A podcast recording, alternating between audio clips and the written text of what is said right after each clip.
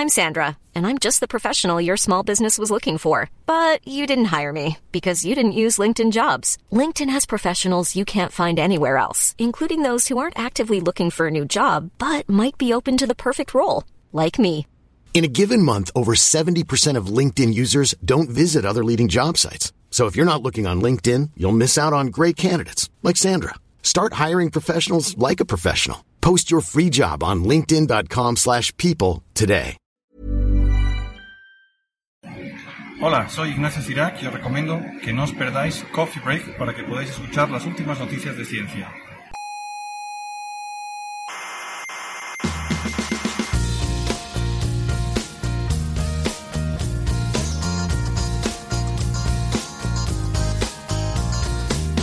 Aquí comienza Coffee Break, la tertulia semanal de la actualidad científica. Newton desmiente la física de Aristóteles. Exactamente. Einstein desmiente la física de Newton. Exacto. Pero ni siquiera ustedes mismos se ponen de acuerdo. No, hay una aproximación paulatina a la- Soberbios. Científicos soberbios.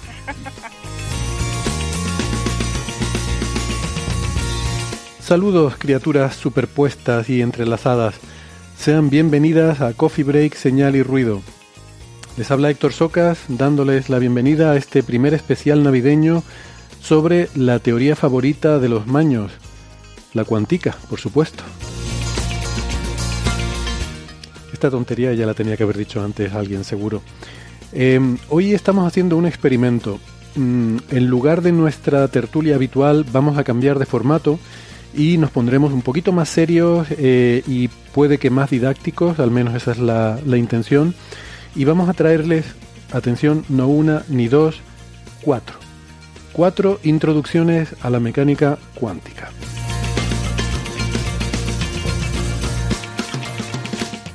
Pero antes les quiero recordar que además de la radio estamos en muchas plataformas de internet.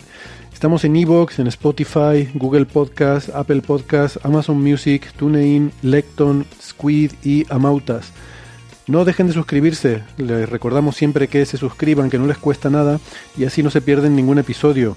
Y sobre todo no se olviden de darle al botoncito de me gusta en su reproductor. Es un botoncito muy divertido que les da mucho gusto y rinín cuando lo aprietan. Hagan la prueba. Tenemos una página web, es señalirruido.com y estamos en redes sociales, nos pueden seguir en Facebook, en Twitter y en Instagram. Pueden conectar con nosotros en redes sociales para dejarnos sus comentarios, sugerencias, críticas o lo que quieran. Y también nos pueden escribir a la dirección de correo oyentes señalirruido.com.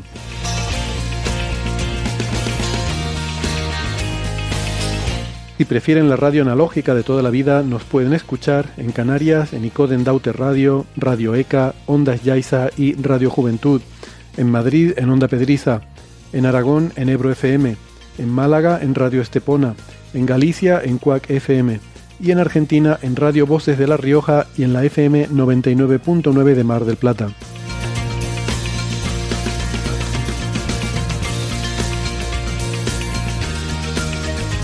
Como decía al principio, hoy mm, no tenemos un programa normal, sino un, experimento que estamos haciendo, a ver cómo sale, y si no, pues no se preocupen porque no va a ser lo habitual. Eh, hoy no vamos a tener tertulia. Y lo que pasó, bueno, les confieso, ya lo adelantamos un poco la semana pasada, lo que pasó fue que nos pusimos a grabar el especial sobre interpretaciones de la cuántica y claro, ustedes ya saben cómo es nuestro programa, que es una tertulia, que, que hablamos, que interrumpimos, que eh, añadimos comentarios, que hacemos bromas. Y cuando terminamos de grabar ese programa nos dimos cuenta de que no había quedado muy didáctico en cuanto a la explicación de lo que es la teoría cuántica en sí. Entonces nos pusimos a hablar sobre interpretaciones, pero quizás faltaba haber dado una introducción a la propia teoría cuántica. Y entonces quisimos hacer esto, pero nos dimos cuenta de que el formato habitual de Coffee Break, al ser una tertulia, no se presta para hacer una, una explicación que sea mínimamente didáctica, sino más bien para hablar, comentar, discutir los resultados, ¿no? Entonces, eh, lo que se nos ocurrió es preparar una introducción, eh, cada uno de nosotros, que hiciera una, una exposición eh, eh, haciendo pues eso nuestra cada uno dando nuestra visión de cómo explicaríamos la mecánica cuántica a alguien que no estuviera familiarizado con el tema. Alguien que no supiera de mecánica cuántica, ¿cómo podríamos explicársela? Eh, y de esta forma, pues cada uno hemos preparado nuestra propia introducción. Les confieso que hubo cierta, eh, ciertas dudas al principio sobre si no íbamos a estar solapándonos, repitiendo lo mismo. Pero mm, bueno, yo tenía confianza, la verdad, en que mm, cuatro personas hablando un rato sobre mecánica cuántica es algo tan extenso que es imposible cubrirlo todo en media hora, una hora que pudiéramos estar haciendo esta introducción y que seguramente cada uno de nosotros iba a dar una visión diferente, iba a hacer énfasis en diferentes aspectos y que no íbamos a, solapar mucho y seguramente si había algo de solapamiento pues incluso vendría bien pues para asentar conocimientos y para pues alguien que no, como digo, que no, no, sepa mucho del tema, pues le puede venir bien que se lo cuenten de diferentes formas, eh, puede ayudar a, consolidar y, a entender mejor las cosas, ¿no? Me parecía a mí. Así que, pues no lo sé. Mm, yo personalmente estoy razonablemente satisfecho con el resultado, pero por supuesto eh, tengo mucho interés en saber qué, qué opinan ustedes, si, si, les parece que ha sido redundante o que ha sido interesante o, o cómo ha sido eh, este, este episodio. En cualquier caso, como les digo, ha sido una cosa excepcional. Eh, no es una fórmula que tengamos pensado repetir, en un futuro eh, próximo y la semana que viene volveremos con nuestra tertulia, eh, como les digo, pues sobre las interpretaciones propiamente dichas. Hoy nos vamos a centrar exclusivamente en qué es lo que dice la teoría, esa teoría cuántica, qué, es lo que nos dice, independientemente de cómo se puede interpretar, qué, qué nos puede estar eso diciendo sobre cómo es la realidad. Entonces, pues cada uno de nosotros ha grabado su, su propia visión eh, de, cómo, explicar la mecánica cuántica de forma didáctica. Eh, hoy sí, sin interrupciones, sin, chascarrillos, sin desvaríos, sin dispersarnos. Hoy no nos vamos a dispersar. ¿eh? Va a ser una cosa muy rara en Coffee Break. Y, y vamos a poner estas cuatro visiones de la cuántica por, bueno, ya saben los más habituales, Gastón Giribet, es profesor en la Universidad de Nueva York, NYU. Eh, Francis Villatoro, que es físico, informático, doctor en matemáticas, profesor en la Universidad de Málaga, y José Edelstein, eh, doctor en ciencias físicas también, eh, y profesor en la Universidad de Santiago de Compostela. Eh, les dejo con estas explicaciones, estas introducciones a la mecánica cuántica y espero que las disfruten. Hasta luego. La mecánica cuántica podemos decir que es la teoría de lo que describe las partículas y los elementos más pequeños de la naturaleza. Esto no es estrictamente así debido a que podemos tener también manifestaciones de la naturaleza cuántica, de los fenómenos cuánticos a escalas más grandes. Ejemplos de esto son algunas propiedades magnéticas de la materia, como no sé, el, diamag el diamagnetismo o también otros fenómenos como la superfluidez o la superconductividad. Esos son expresiones a gran escala de eh, fenómenos que cuando uno escudriña sus razones encuentra que se deben a los fenómenos cuánticos. No obstante, eh, no es inexacto decir que la, los fenómenos cuánticos típicamente se, expresan a escalas microscópicas. Cuando uno habla de física de partículas, de moléculas, de, rayos cósmicos, de la física de aceleradores, de experimentos de esa naturaleza. Eh, ahora lo sorprendente esto es que de esta, de esta teoría cuántica es que la física a escalas microscópicas se manifiesta de manera muy distinta. Es, es muy, muy distinta a aquella a escalas macroscópicas con las que nos es dado eh, experimentar cotidianamente y de la mano de la cual formamos nuestra intuición. Por eso es que es sorprendente a veces lo que parecen hacer las partículas, porque contrasta con lo que esperamos que los cuerpos hagan, porque nuestra intuición está educada de la mano de la experiencia cotidiana, de escalas eh, más, más, más grandes, de grandes conjuntos de materia. Entonces, por ejemplo, cuando uno piensa en un electrón, un electrón se comporta de manera muy distinta, eh, muy contraintuitiva, pero muy distinta a lo que haría una, bolita, una pequeña bolita, una partícula clásica. Eh, por ejemplo, en la mecánica cuántica tiene eh, varias propiedades que nosotros no conocemos en los objetos macroscópicos, en la física clásica. Eh, una de ellas es la superposición, otra de ellas es la interferencia cuántica, otra de ellas es el entrelazamiento. Entonces quiero referirme a estas en particular, a todas estas. Empecemos por la superposición. La superposición es el hecho de que nosotros estamos acostumbrados que la situación, eh, lo que en mecánica cuántica uno conoce como el nombre de estado, el estado es la situación en la que se encuentra algún sistema físico, no importa la naturaleza de este. Podemos hablar del estado de un electrón, del estado de un conjunto de electrones, del estado de un gas, del estado del universo todo, no importa el sistema físico del que estemos hablando, se encuentra en una configuración, en una dada situación. Por ejemplo, en el caso, uno usa ejemplos de partículas porque es más, más, sencillo, porque es más frugal el sistema, entonces es fácil ejemplificar qué quiere decir un estado. Por ejemplo, el estado de un electrón es en qué lugar se encuentra, o el estado de un electrón es a qué velocidad se encuentra, o cosas así. Son diferentes estados.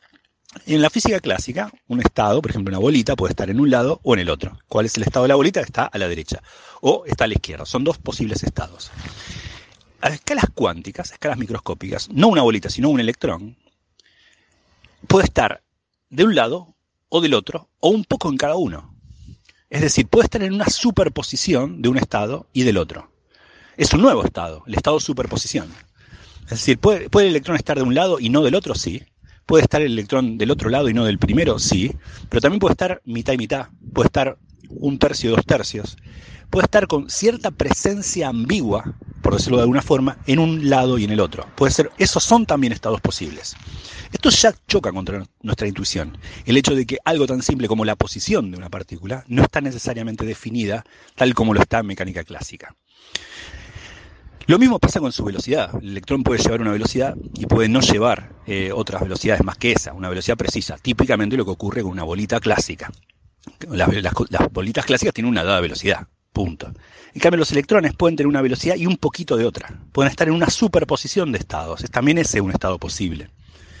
Más aún, la velocidad y la posición son lo que se conocen como variables, variables canónicamente conjugadas.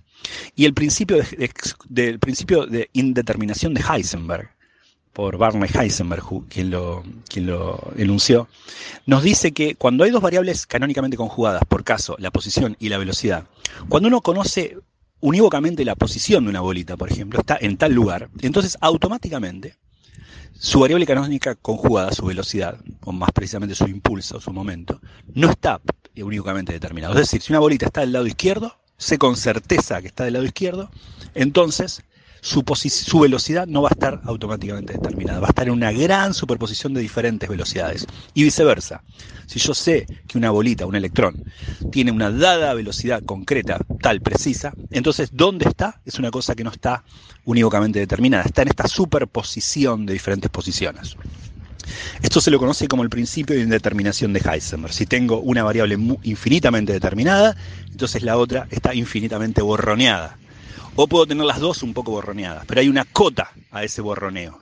Siempre hay una mínima incerteza, o más precisamente indeterminación de algunos observables.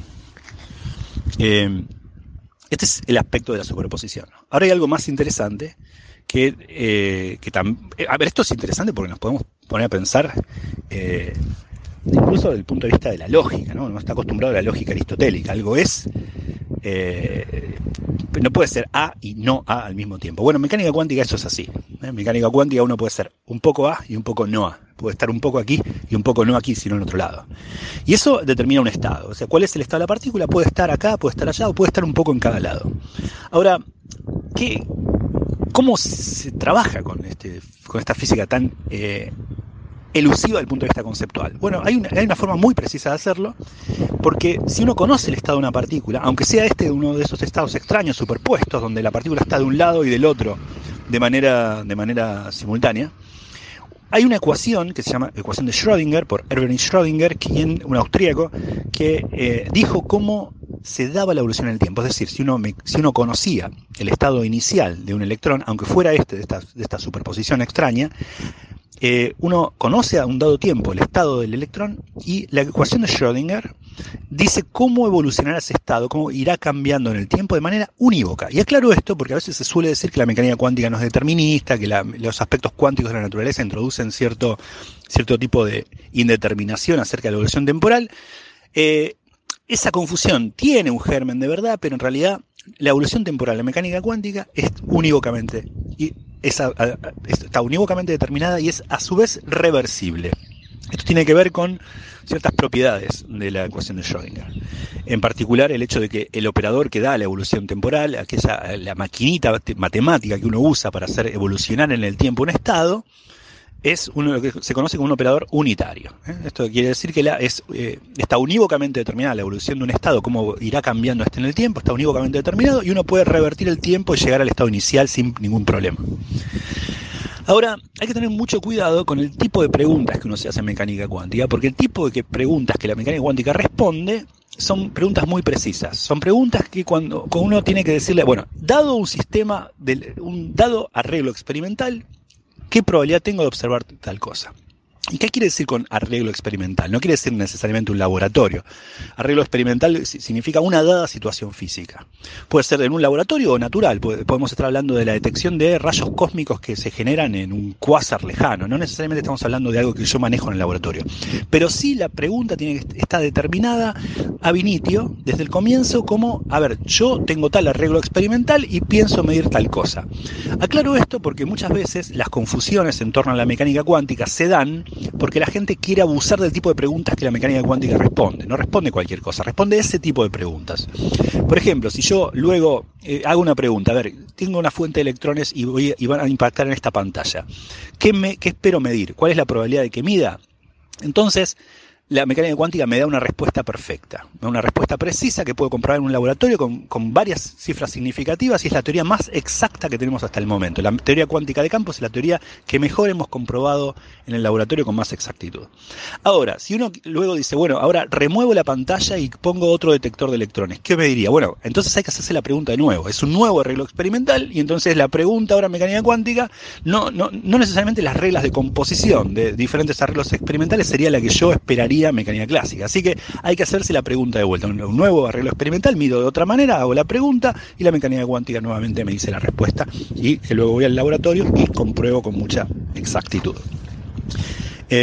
Otra, otro aspecto interesante que mencionaba al principio de la mecánica cuántica es no solamente la superposición cuántica, el hecho de que una partícula puede estar en un estado, en el otro, o también en una superposición de estos, cualquiera sea esta, 50 y 50 o 30 70 o lo que fuere, sino hay otro aspecto que es mucho más sutil, que se conoce como entrelazamiento cuántico.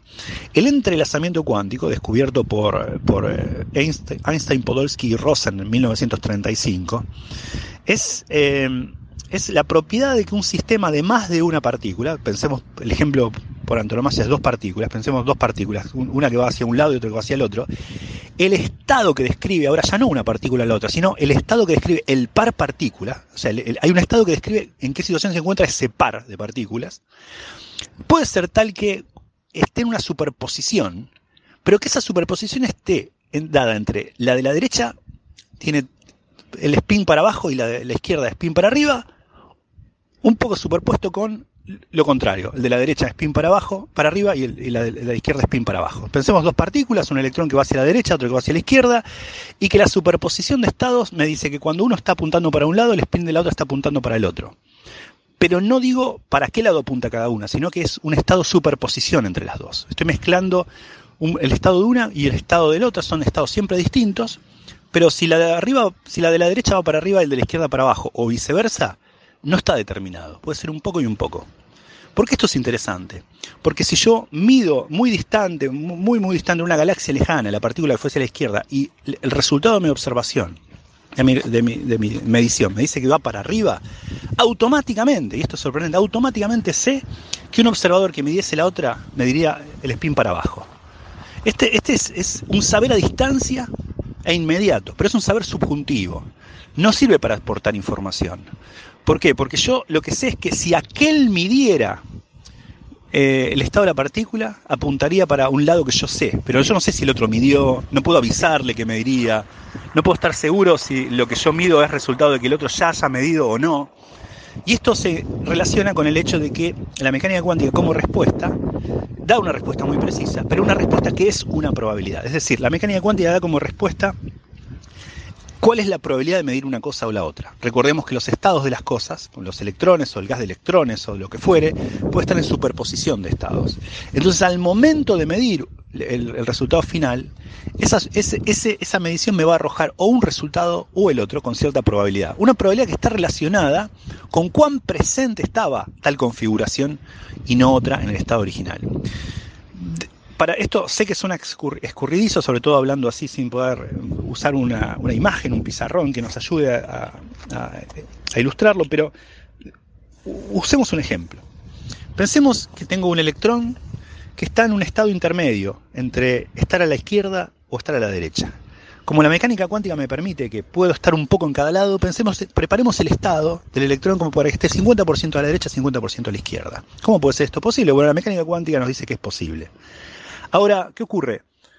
Lo que puedo hacer ahora es medir el sistema. ¿De qué lado está? En el momento de que mido, el electrón aparece o en un lado o en el otro. ¿Con qué probabilidad? Bueno, si tengo que hacer un ensamble de electrones, muchísimos electrones, y tengo que hacer este experimento muchas veces. Y, ver, y así veré que con la mitad de las, de las veces está a la derecha y la mitad de las veces está a la izquierda. ¿Cómo puede ser eso posible? Bueno, es posible precisamente debido a que la mecánica cuántica permite que el estado sea una superposición, pero también su respuesta es siempre la probabilidad de medir algo. Repito el ejemplo. Tengo un electrón que está a la derecha y un electrón que está a la izquierda. ¿Con qué probabilidad? Bueno, por ejemplo, digamos que está un tercio a la derecha y dos tercios a la izquierda. ¿Qué quiere decir esto? Que cuando mida, lo encontraré o ya a la derecha o ya a la izquierda, con un tercio de probabilidades que esté a la izquierda, a la derecha y, dos tercios de probabilidades que esté a la izquierda. Tengo que hacer este experimento muchas veces para comprobar la verdad de una respuesta que me es dada en términos probabilísticos. Y esto es también una cosa eh, fuerte, que es entender que la mecánica cuántica habla de las probabilidades de que cosas ocurran. ¿eh?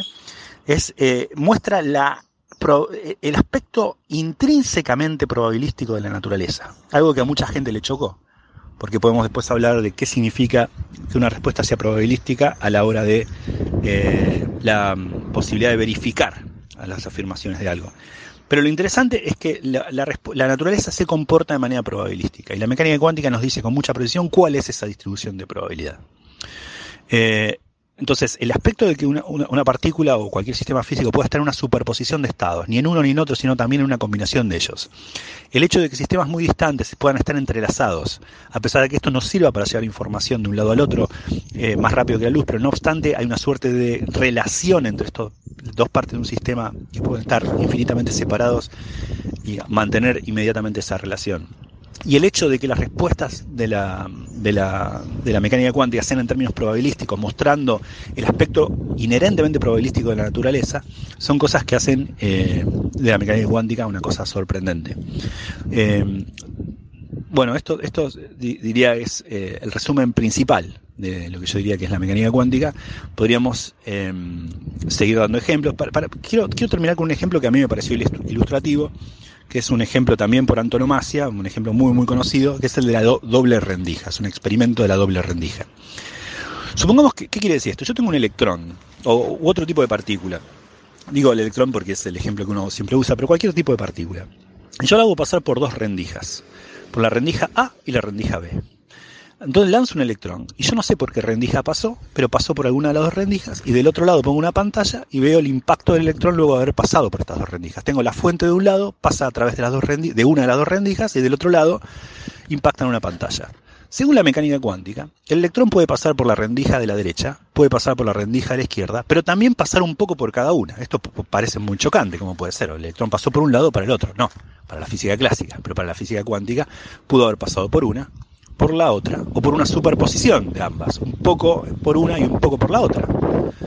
Esto se puede medir, porque en efecto, si pasa un poco por una y un poco por la otra, y no necesariamente por una o la otra, el patrón de, de, de, dónde van a impactar las partículas del lado de la pantalla que hayan pasado por las rendijas luego de que haga, haga yo pasar a muchas de ellas, va a cambiar.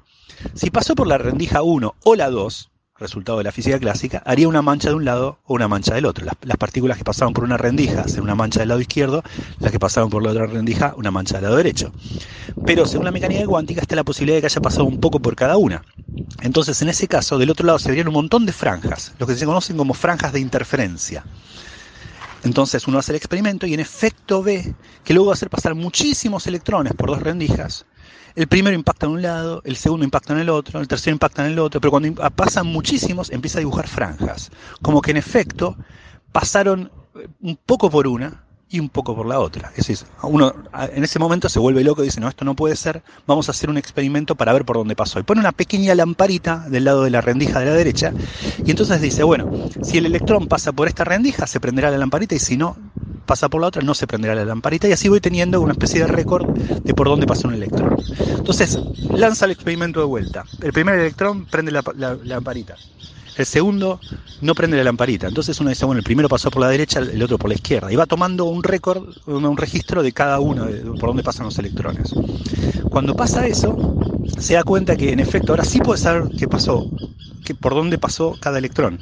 Pero sorprendentemente ahora el patrón del otro lado de la pantalla ya no es el que era antes. Ahora sí hay dos manchas. Es decir, haber medido, haber querido violar la intimidad de la mecánica cuántica me ha llevado a que el sistema ha cambiado y ahora eh, tengo que tener en cuenta la lamparita como parte del sistema y la respuesta se parecerá más a la clásica por haber querido yo eh, escudriñar en, las razones de esa superposición. Ese es un poco el, resumen que yo haría de los aspectos que al menos yo considero más sorprendentes de la mecánica cuántica. Lo primero que tenemos que entender es que la cuántica es una teoría que no pretende decirte cómo es la realidad, sino eh, qué resultado vas a obtener al hacer un experimento. O sea, tenemos que pensar qué es lo que queremos medir y en función de eso eh, vamos a tener una predicción de la cuántica. El observador y el experimento son el centro de la teoría. Em, están los observables, que son esas, esas cosas que podemos medir, em, y esos observables, lo interesante es que realmente no están bien definidos hasta que hacemos una medida del sistema. Em, entonces, cuando toman el valor que sea, pero hasta entonces lo que tenemos es una cierta probabilidad de obtener los diferentes posibles resultados. Claro, esto ha generado muchas ideas místicas y mágicas sobre la mecánica cuántica y se hacen comentarios como que la realidad no existe hasta que uno la mira y entonces mm, se discute incluso qué es lo que define, qué es lo que es especial en nuestra observación, eh, que, puede lograr que la realidad eh, se, se, defina. Y, bueno, pues ya incluso lo podemos terminar de liar eh, con la pregunta de si es la conciencia, la conciencia lo que hace que, que, la realidad tome existencia. hay algo en el cerebro que hace colapsar la función de ondas. Es el alma incluso el que, el que produce este colapso. Eh, entonces, bueno, eh, eh, antes que nada, la teoría no dice nada de eso. E, eso ya son interpretaciones, ¿vale? Que bueno, es verdad que son compatibles con la teoría, uno lo podría interpretar así, y por eso, bueno, se ha generado discusión entre algunos físicos importantes a lo largo de la historia sobre qué es realmente lo que entendemos por la medida y qué es lo que produce la medida. Em, pero mm, bueno, ahí no, es necesario irse a esos extremos para interpretar lo que nos dice la teoría cuántica. Hay, otras formas, hay otras interpretaciones y de eso ya hablaremos en un próximo episodio.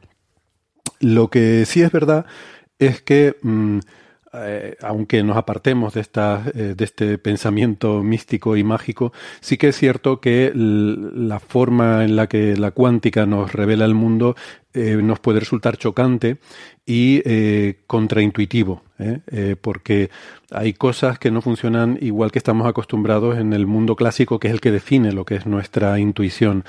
Y mm, bueno, pues como digo, ha habido interpretaciones de, todo tipo, pero vamos a, aquí a alejarnos un poco del misticismo y, del pensamiento mágico y vamos a, ver qué es lo que realmente nos dice la teoría. Es importante entender que, eh, bueno, que una teoría nos dé unas reglas para hacer unos cálculos mm, de una forma y que esos cálculos funcionen muy bien, que de hecho los de la cuántica funcionan muy, muy bien, eso no quiere decir que la realidad necesariamente siga esa misma línea argumental que seguimos nosotros para hacer los cálculos. Y esto mm, ya lo sabemos incluso por la mecánica clásica. Mm, voy a poner un ejemplo. La mecánica clásica se puede formular perfectamente eh, con lo que se llaman los principios variacionales. Eh, pues un, problema de física clásica, yo lo puedo, lo puedo resolver eh, pues con una filosofía newtoniana de, de, fuerza igual a masa por aceleración y este tipo de cosas, pero a lo mejor yo puedo usar un formalismo diferente y si yo quiero calcular cómo cae una manzana de un árbol y, qué camino va a seguir, pues em, puedo utilizar uno de estos principios, eh, como digo, una, de estas formulaciones basadas en principios variacionales, eh, como el principio de mínima acción, que básicamente lo que nos dice es que yo puedo coger todos los posibles infinitos caminos que va a seguir el objeto, todas las posibles trayectorias, o, no solo trayectorias en el espacio físico, sino en, lo que se llaman coordenadas generalizadas, em, todas las posibles formas que, de, los posibles comportamientos que puede tener el sistema, y resulta que eh, puedo decir que el sistema va a seguir aquel en el cual una determinada cantidad, que es una integral por todo el camino, eh, yo me calculo para todos los caminos posibles, me calculo esa integral de, esa cantidad em, y el camino que tenga mínima esa, esa, integral es el que va a seguir eh, la manzana o el objeto que yo esté calculando, eh, cuya, trayectoria yo esté calculando. Mm, por si hay algún colega escuchando, vamos a ponernos un poco técnicos. En realidad, bueno, esa cantidad es la acción, que es la integral del lagrangiano a lo largo de todo el camino, y no necesariamente tiene que ser mínima, sino que tiene que ser un extremal, ¿vale? Se llama eh, principio de acción estacionaria, puede ser un mínimo, un máximo, una inflexión, pero, em, eh, bueno, cerrando un poco ese paréntesis más técnico, la cuestión es que eso podría llevarnos a preguntarnos si la manzana para el tiempo y explora mm, todos los infinitos caminos, dice, bueno, me voy a Marte y vuelvo, me voy a la galaxia de Andrómeda y vuelvo, todas las posibles em, vías por las que puede ir un objeto de un punto A a un punto B, hace el cálculo de, la acción sobre todas esas, eh, hace la integral de ese lagrangiano sobre, sobre todas las posibles trayectorias y se queda, una vez que las ha calculado todas, dice, ah, esta es la que tiene la acción mínima, voy a ir por esta. Bueno, esa sería una forma de interpretar literalmente esa formulación variacional, pero no, creo que nadie se plantee que la manzana haga eso o que la realidad eh, haga eso, ¿no? Em, o quizás sí, no lo sé, pero eso ya es lo que uno quiera interpretar. Eh, la cuestión es que hay, eh, bueno, también podríamos plantearnos qué pasa con las fuerzas, ¿no? Que, que, que hay un, un spaghetti monster, ¿no? Como dice la, la, religión de los pastafari, que entre dos objetos cualquiera establece unos tentáculos invisibles de, de, de una partícula a la otra y tira de ella. Bueno, esas son diferentes interpretaciones que pueden tener las diferentes formulaciones. La cuestión es que yo hago los cálculos y sale el resultado correcto. Eso es lo que nos dice una teoría y eso es en el sentido más estrictamente bohriano de Niels Bohr lo que significa entender algo. Es que yo pueda hacer un cálculo con mi teoría y llegar al resultado correcto. Bueno, otra cosa es lo que luego pensemos que hace la realidad, insisto. Em, bueno, pues mm, podemos pensar que, la realidad sigue esas reglas, la de la formulación que nos parezca, o, quizás no, o quizás la realidad es otra cosa totalmente diferente, que no tenemos ni idea de cuál es la que está haciendo, pero de alguna forma como seres humanos hemos tenido eh, eh, eh, ese, gran milagro, no, sé quién decía, creo que era el mismo Bohr también me parece, de haber dado con una serie de reglas que, que, que nos em, permiten predecir y, explicar lo que, hace, lo que hace la realidad. Bueno, pues volviendo a la cuántica, una vez que ya hemos visto que hay que separar lo que es la, interpretación de qué es lo que hace la realidad de cuáles son las reglas de, la teoría, eso sí, eh, la, interpretación que hagamos pues tiene que ser compatible con las reglas, ¿no? Si no la, teoría, o sea, no podemos poner una interpretación que sea incompatible con las reglas de la teoría si la teoría es, como en el caso de la cuántica, algo bien establecido por eh, la experimentación, por el empirismo. Entonces, eh, lo primero es entender el estado cuántico de un sistema. Mm, el estado cuántico es algo que no solo depende del sistema propiamente dicho, sino, eh, muy importante, también depende de cuál sea el experimento, cuál es la medida que vamos a hacer. Porque recuerden, como decía antes, que la teoría está muy orientada a la, observación.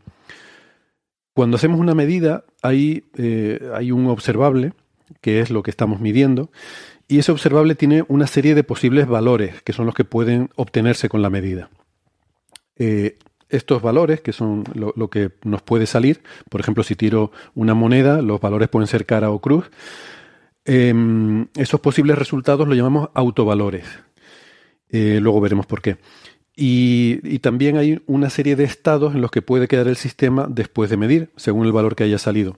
Eh, me he expresado mal, quizás moneda cara y moneda cruz serían más bien los autoestados. ¿Eh? Autovalores serían, eh, pues si por ejemplo estoy midiendo el spin y puede ser más uno o menos uno en un, determinado eje, pues los autovalores serían más uno y menos uno y los autoestados serían la partícula con el spin en una dirección o en la otra dirección. Bueno, luego les cuento de dónde viene esta terminología, pero vamos a poner un ejemplo, yo creo, para, entender, eh, para centrar ideas y entender de lo que estamos hablando. Mm, vamos a suponer, eh, como ejemplo, que nuestro sistema es un dado. Mm, puede ser un D20 si les gustan los juegos de rol, o puede ser un simple dado de seis caras si, son más del parchís. La cuestión es que tenemos el dado metido en una caja y queremos hacer una medida. Y la medida es simplemente abrir la caja y mirar qué número, eh, cuál es la cara del dado que está hacia arriba, cuál es el número que hay en el dado. Bueno, pues en este ejemplo los autovalores serían los números del 1 al 6, que son los posibles resultados que podemos obtener en la medida, y los autoestados sería el dado en cada una de esas seis posiciones diferentes, cada una con el dado mm, mostrando el número en la cara de arriba. Y alguien me podría decir, bueno, pero no es lo mismo el estado si la cara de arriba es el número 1, pero a la derecha está el 3, que si arriba está el 1, pero el 3 está a la izquierda, o sea, dependiendo de... serían diferentes, em, diferentes estados. yo diría sí, pero en esta medida que estamos haciendo, nuestro montaje experimental, eso nos da igual. Entonces no vamos a distinguir entre esas diferentes situaciones, si el 3 ha quedado para un lado, hacia la derecha o hacia la izquierda, solo nos interesa eh, cuál es la que está hacia arriba. Ese es el número que decimos que sale del dado y por tanto en nuestro experimento lo consideramos así. Podríamos hacer otro experimento en el que también quisiéramos ver otras caras del dado y entonces ya tendríamos un estado cuántico diferente. Por eso digo que el estado depende no solo de cuál es el sistema, eh, el dado, sino también de cuál es la medida que estamos haciendo sobre, sobre ese dado. O sea, dado el dado, si me permiten la tontería, eh, también la medida que hagamos es relevante. Bueno, entonces, ¿qué nos dicen las reglas de la mecánica cuántica? Pues nos dicen, eh, ojo, esto es lo importante, que el estado cuántico del dado antes de medir, antes de yo abrir la caja, el dado está en una superposición de los seis autoestados a la vez. Es decir, que coexisten los seis eh, dados con una cara diferente hacia arriba. Matemáticamente la superposición es simplemente la suma de esos estados pesados con un determinado coeficiente y ese coeficiente tiene que ver, no es directamente, pero, pero tiene que ver con la probabilidad de que salga cada uno de ellos. Y nos dice la cuántica que mientras yo no haga la medida, mientras yo no abra la caja, el dado está en esa superposición. Y solamente cuando yo voy, abro la caja y miro, entonces instantáneamente el dado colapsa.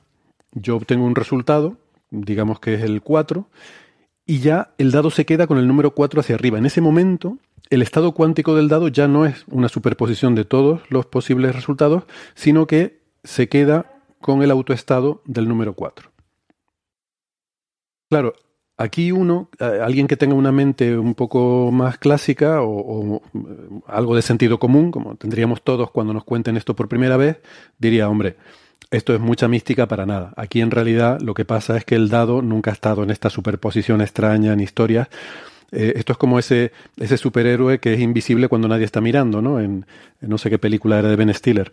Em, en realidad el dado siempre ha estado en el 4 dentro de la caja, solo que yo no sabía cuál era, estaba, estaba oculto, ¿eh? uso este adjetivo oculto em, de forma muy intencionada y eh, siempre ha estado ahí, pero ha estado oculto y solamente al, abrir yo la caja pues no ha pasado nada especial, sino que yo me enteré de qué número tenía. Bueno, eso sería el comportamiento de un sistema clásico, pero en cuántica no es tan simple y se puede demostrar experimentalmente que no es tan simple. La diferencia fundamental es que en cuántica los estados que no han salido también existen tienen una existencia que es muy real en el sentido de que causan efectos observables, causan efectos que se pueden medir. Y para verlo, para ver que esto es muy diferente a la situación clásica, en la que el dado siempre estuvo en el 4, eh, voy a poner un par de ejemplos. Em, el primero me gusta menos, ya se, los, ya se los adelanto. O sea, me gusta, es, fascinante y fue algo muy importante para la física, pero yo creo que a la hora de explicar esto que acabo de contar o de ejemplificar esto que acabo de contar, creo que el segundo ejemplo va a ser más esclarecedor. Pero les pido que sigan conmigo, que empecemos por el primero, eh, que, porque además ayuda a entender luego otras cosas. Y, vamos a empezar por este, aunque les pido que, mantengan en mente todavía el problema de la superposición de las caras del dado, porque creo que se entenderá mejor con el segundo. Pero mm, bueno, no, se me pierdan el hilo si pueden mantener la, atención durante los próximos minutos. Eh, porque mm, lo que les quiero comentar es el, famoso experimento de la doble rendija, que inicialmente viene de Young eh, para entender el comportamiento de la luz, eh, en otro contexto diferente, pero mm, en su versión más cuántica, este experimento lo que nos dice es que, o lo que vemos en este experimento es que si yo cojo y hago pasar partículas, eh, que pueden ser fotones o pueden ser, pueden ser partículas con masa, como electrones. En realidad puede ser cualquier cosa que muestre un comportamiento cuántico. Esto se ha hecho con moléculas de cientos de átomos. Em, se cogen estas partículas y se las, se las lanza contra eh, una eh, una, no sé, un obstáculo, un, vamos a decir una, una, es que no quiero decir pantalla porque voy a llamar pantalla luego al detector, pero eh, se las lanza contra, no sé, digamos que tengo una cartulina con dos rendijas que, tapan eh, y solamente por esas dos rendijitas pueden pasar las partículas y luego al otro lado de esa cartulina, de esa máscara, pongo una pantalla en la cual van a impactar las partículas y al impactar pues van a dejar una marca. Entonces, si tapamos una de las rendijas, por ejemplo, tapo la de la izquierda, eh, y yo lanzo mis partículas, pues lo que voy a ver es que en la pantalla que hay detrás se va a formar una franja, que es un poco la imagen de esa rendija al pasar por la máscara, y las partículas eh, me, formarán esa franja, más, eh, habrá más intensidad de partículas en el centro, en, la, en la, línea vertical central y luego mm, cada vez menos me, me, voy yendo hacia los lados, de forma que me queda una, bueno, una franja brillante donde han impactado las partículas lo esperable, nada de, nada de particular. Y lo mismo si lo, si lo hago al revés, si tapo la otra, entonces pues me aparece eh, la imagen de las partículas que han pasado por esa otra rendija. Sin embargo, si las destapo ambas, lo que vamos a ver es que tendremos esa imagen que de, la franja, eh, que, es una imagen de la rendija o de las dos rendijas, dependiendo de cómo sea el montaje experimental, pero superpuesta encima de esa imagen vamos a tener un patrón de franjas verticales brillantes y oscuras. Va a haber zonas oscuras en las que no hay ninguna partícula y zonas brillantes en las que han impactado muchas partículas. Ese patrón se llama un patrón de interferencias. Em, y ese patrón es debido a la interferencia de las partículas que, pasan eh, por, la rendija de la izquierda y la de la derecha. Eh, en el caso de la luz, si la interpretamos como una onda electromagnética, es muy sencillo de entender, porque la onda, al pasar por las dos rendijas, emerge al otro lado a través de una rendija y de la otra y eh, esas dos, esos dos frentes de ondas van a interferir y el patrón resultante de donde se superponen de forma constructiva y de forma destructiva pues me va a dar lugar a esas franjas brillantes y oscuras, a ese patrón de interferencia. Sin embargo, em, el truco de todo este asunto viene en que esto también pasa si yo voy lanzando una partícula eh, las partículas una a una. Con lo cual, ya no puedo pensar que las partículas que pasan por la izquierda interfieren con las que pasan por la derecha. Yo voy lanzando las partículas una a una, lanzo una y me impacta en un puntito en la pantalla. Lanzo otra, e impacta en otro puntito de la pantalla. Bueno, cuando haya lanzado mil, esos puntitos en la pantalla estarán formando el patrón de interferencias con franjas brillantes y oscuras. Eso significa que de alguna forma para cada partícula hay algo que pasa por la rendija izquierda y algo que pasa por la rendija derecha, y esos dos algo luego interfieren. Es como si la partícula en realidad fuera algo extenso, como una onda que pasa por las dos rendijas, eh, pero luego, cuando choca con la pantalla, cuando, cuando se detecta, ahí solo es un punto, no, no nos hace todo el frente de onda en toda la pantalla. Y eso es porque antes de ser detectada, la partícula se comporta como un sistema cuántico que evoluciona como una onda y puede interferir la parte que pasa por una rendija con la que pasa por la otra. Y la posición de la partícula no está definida durante su viaje. Em, lo que tenemos es una distribución de la probabilidad de que si hiciéramos una medida encontraríamos la partícula en ese punto.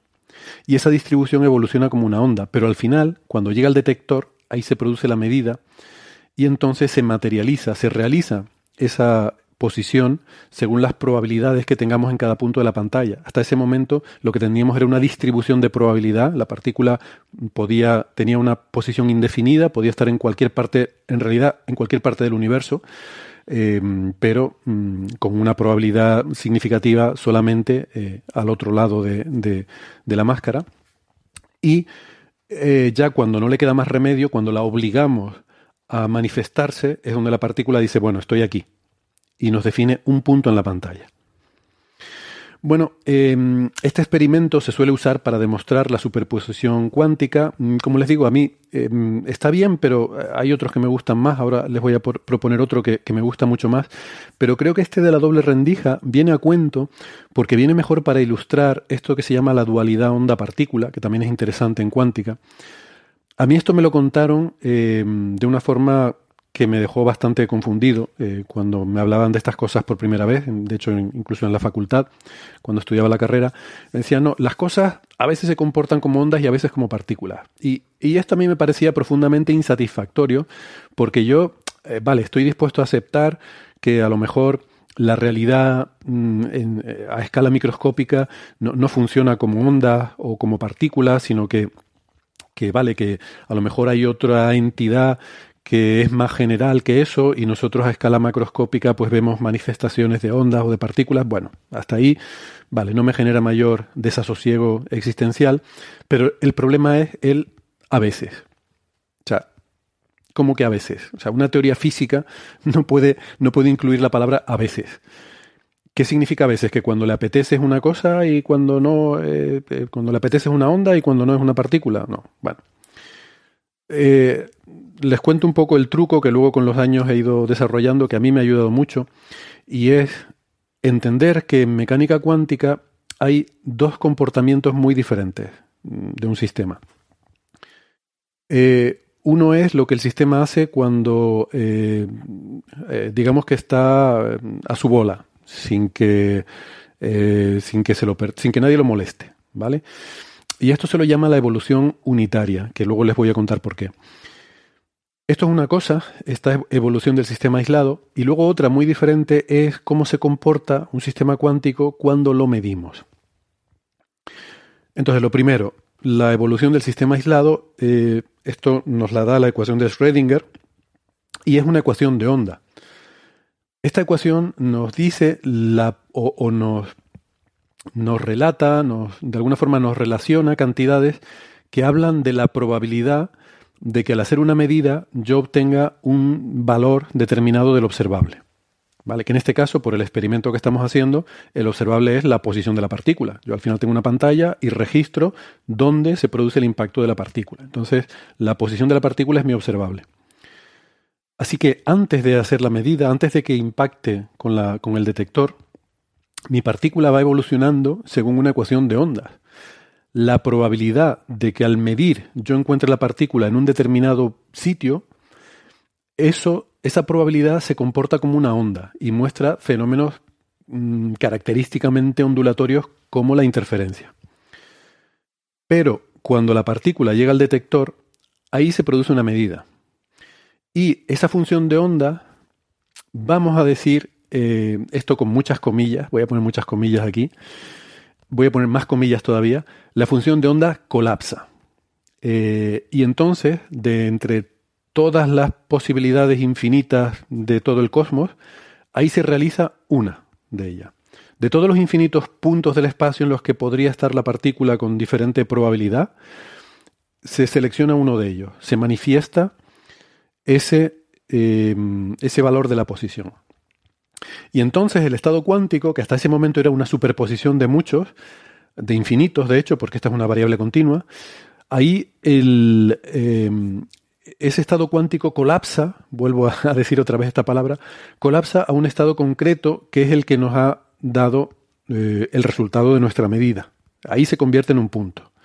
Lo que antes era una onda que se propagaba por todo el espacio y era una onda que no, es una onda de algo real, sino es una onda de, amplitudes de probabilidad, pues mm, esa, esa, esa, esa onda de amplitudes de probabilidad eh, al final la obligamos a que se defina, eh, a, que, a que nos diga o, de alguna manera e, esa, esa, onda nos da las probabilidades de que en el detector obtengamos nuestra partícula en un punto u otro. Y al llegar al detector, la partícula está obligada a manifestarse en un determinado eh, punto. Con esto de colapsar em, hay mucha controversia y se discute mucho. Hay gente a la que no le gusta este término pero yo lo voy a usar porque creo que es lo más sencillo de entender y los debates sobre el colapso tienen más que ver con la interpretación, eh, que como eh, que, no tiene que no vamos a tratar en este episodio. Vamos a tratar con la teoría. Y en la teoría mm, siempre se ha hablado del colapso de la función de onda. De hecho originariamente se hablaba de la, reducción del paquete de ondas pero eh, básicamente estamos hablando de lo mismo. Entonces hay estos dos comportamientos. El primero, esa primera evolución, que es la que marca la ecuación de Schrödinger, se llama evolución unitaria. Mm, ¿Por qué? Porque en física, incluso eh, lógica, la unitariedad es una propiedad, eh, es la propiedad de que cada configuración de un sistema que yo pueda tener, a esa configuración le sigue, la siguiente es una única configuración en el instante siguiente. O sea, si yo tengo el universo en una determinada configuración o un sistema aislado en una determinada configuración, en el instante siguiente hay otra configuración que es la que corresponde al instante siguiente y solo una. Y al revés, lo mismo hacia atrás. Si yo tengo una determinada configuración, esa configuración proviene de una única configuración en el instante anterior. O sea, hay una unicidad en el paso de la configuración anterior a la actual y de la actual a la siguiente. Esto es la base del determinismo eh, físico. O sea, si yo conozco el sistema en un determinado instante, puedo predecir el instante siguiente y también puedo postdecir el instante anterior. Eh, bueno, con, la incertidumbre que, corresponda, pero si el instante es suficientemente pequeño y mi conocimiento es suficientemente detallado, puedo predecirlo eh, de forma arbitrariamente precisa. Este determinismo, que es prácticamente algo muy importante, diría que, un pilar fundamental de la física, mm, se cumple en la evolución que nos da la ecuación de Schrödinger. Eh, por eso la llamamos la evolución unitaria. O sea, la evolución de un sistema cuántico en, evolución unitaria, siguiendo la ecuación de Schrödinger, es puramente determinista. Lo que pasa es que ese ese sistema cuántico de lo que nos habla es de ese estado cuántico, perdón, nos habla de probabilidades de obtener resultados de una medida. Por eso la cuántica podemos decir que es determinista, pero también tiene una, cierta naturaleza probabilística, ¿no? Em, esa parte es unitaria, pero no la parte de la medida. ¿Por qué? Porque una vez que el estado cuántico ha colapsado eh, con una cierta probabilidad, eh, que no podemos predecir, no sabemos a qué estado va a colapsar, hay una probabilidad de que colapse a un determinado autoestado, pues ya no es posible recuperar, una vez que ha colapsado, cómo era el estado anterior, porque, porque hay una serie de probabilidades de, cómo, eh, de cómo ha llegado hasta aquí. ¿no? Entonces, por eso se dice que la medida es un proceso no unitario. Bueno, esto tiene muchos matices, ha generado muchísimos debates físicos y filosóficos en los que no vamos a entrar, porque de cara a entender el formalismo cuántico es irrelevante. El formalismo, tal como se ha planteado originariamente, eh, venía en esos términos y, de esa forma podemos entender cómo se, eh, cómo se lleva a cabo. Bueno, les he estado hablando de este experimento de la doble rendija como una forma de entender la superposición aunque en realidad creo que ayuda más a entender lo de la dualidad onda-partícula. Yo, diría que no es que sean lo mismo, sino que por una parte la onda nos describe la evolución unitaria en la, propagación de las probabilidades en todo el espacio, y por otra parte lo que llamamos partícula es eh, la, realización de todas esas probabilidades al final en un único punto cuando, mm, cuando hacemos la detección, cuando, cuando hacemos la medida. Eh, entonces son esas dos características las que yo creo que nos definen esa, dualidad, las que explican por qué nos encontramos con esa dualidad y lo que resuelve mi, inquietud cuando me hablaron de todo esto de el a veces. No, no es que, no es que a veces, sino que la, parte, digamos, de las probabilidades tiene un comportamiento ondulatorio y la parte de la medida, pues ahí eh, sí que si estamos midiendo una posición, pues vamos a obtener una posición discreta y no un, frente de ondas extenso, algo más característico de, un comportamiento corpuscular de una partícula. Bueno, volviendo a lo de entender la superposición, eh, ustedes ya saben que en astrofísica son muy importantes las líneas espectrales. Es de hecho como se obtiene toda la información, o prácticamente toda la información de, de los objetos en el universo. Lo que, lo que ocurre eh, al final es que un electrón en, una, en un átomo eh, salta de un nivel de energía a otro y en este salto eh, puede absorber o emitir un fotón. Y la frecuencia de ese fotón viene dada por la energía de esos niveles. Bueno, pues la energía de los niveles en los cuales están los electrones, o sea, qué energía tiene un electrón en, en, un, en un átomo, depende mmm, de cosas, bueno, depende sobre todo de cuánto de cerca en promedio está el electrón del núcleo. Cuanto más lejos esté del núcleo, mmm, más energía tiene ese electrón. Sobre todo de eso. Pero también depende de otras cosas, un poquito. Depende de cosas como el momento angular del electrón alrededor del núcleo. Saben que hay diferentes orbitales y esos orbitales corresponden a diferentes valores del momento angular del electrón eh, del spin, que al final también es un momento angular, eh, y cosas como el campo magnético en el cual está ese átomo, porque hay un acoplamiento entre el spin y el campo magnético, etcétera, ¿no? Entonces, bueno, estas cosas influyen mucho menos, pero mmm, también influyen. Entonces, las líneas espectrales que vemos nos dan información sobre esos niveles de energía. Bueno, pues resulta que en física solar, como es tan importante el estudio del campo magnético, se estudian con mucho detalle estas, estos saltos sobre todo aquellos en los que es relevante el spin, el campo magnético, eh, cómo se acoplan y demás. Eh, bueno, pues resulta que se estudian algunos de estos saltos en los que la energía de los niveles está afectada por un fenómeno que se llaman interferencias cuánticas o coherencias cuánticas. Y esto es una cosa muy alucinante porque es re realmente flipante. Lo que, lo que quiere decir es que los fotones que observamos, la distribución de todos esos fotones que nos llegan, eh, muestra que hay interferencias de niveles de energía. Eh, niveles que tienen energías muy cercanas pero no iguales, porque, por ejemplo, estos niveles tienen diferente momento angular. Y entonces niveles que tienen diferente momento angular, su energía es ligeramente diferente y se producen interferencias entre, eh, entre, entre estos niveles. Bueno, pues lo alucinante es que no estamos hablando de interferencias entre diferentes átomos, que un átomo tenga el electrón con un momento angular y el otro tenga el electrón con otro momento angular diferente y estos interfieran. No, no estamos hablando de eso. Estamos hablando de que un átomo esté en una superposición cuántica de estados, en un estado con el electrón en un cierto momento angular y en otro estado con el electrón en otro momento angular, o el spin, por ejemplo, que uno lo tenga con el electrón el spin para arriba, otro lo tenga con el electrón con el spin para abajo, diferentes estados cuánticos del mismo átomo en superposición.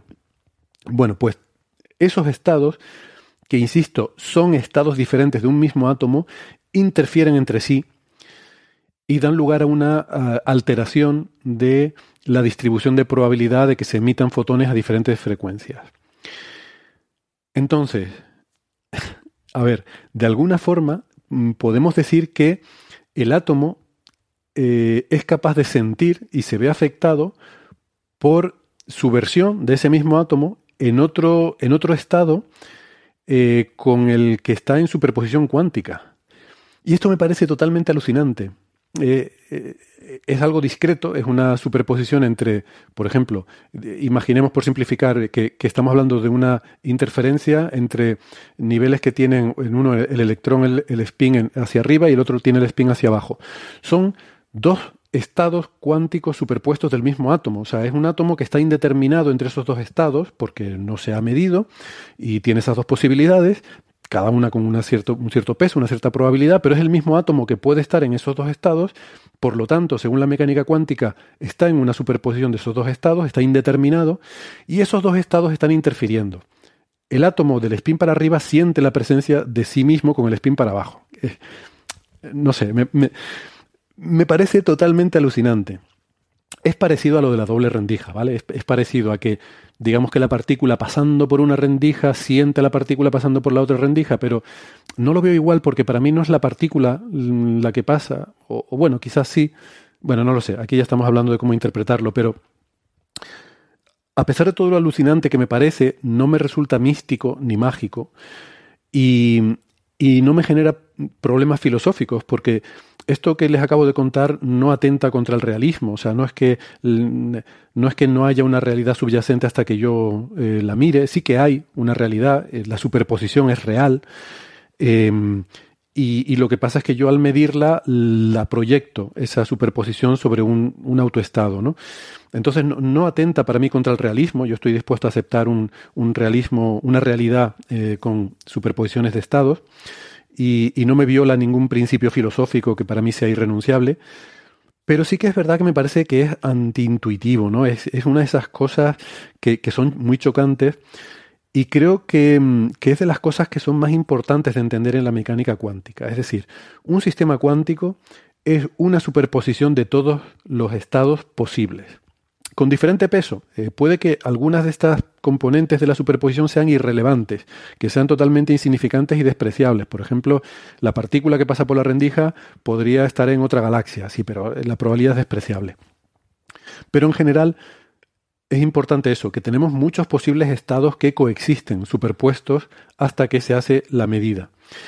Y esta superposición de estados no es una herramienta matemática, no es una forma de calcular, eh, no, es un, no es un formalismo, o sea, esto es real, estos estados superpuestos tienen una existencia real y generan interferencias unos con otros y podemos medir esas interferencias. Para mí esta es eh, la clave, esto es, eh, entiendo yo, la gran diferencia del mundo cuántico con el mundo clásico, ¿no? Y de hecho incluso podríamos especular, aunque esto ya es interpretación, que esa superposición no se queda ahí, en el mundo de lo microscópico, sino que realmente es una ley fundamental de la naturaleza que afecta a, todo, a, todos los objetos, a todos los cuerpos, a toda la realidad física, independientemente de, su eh, escala. Pero esto es un tema en el que no, vamos a entrar ahora.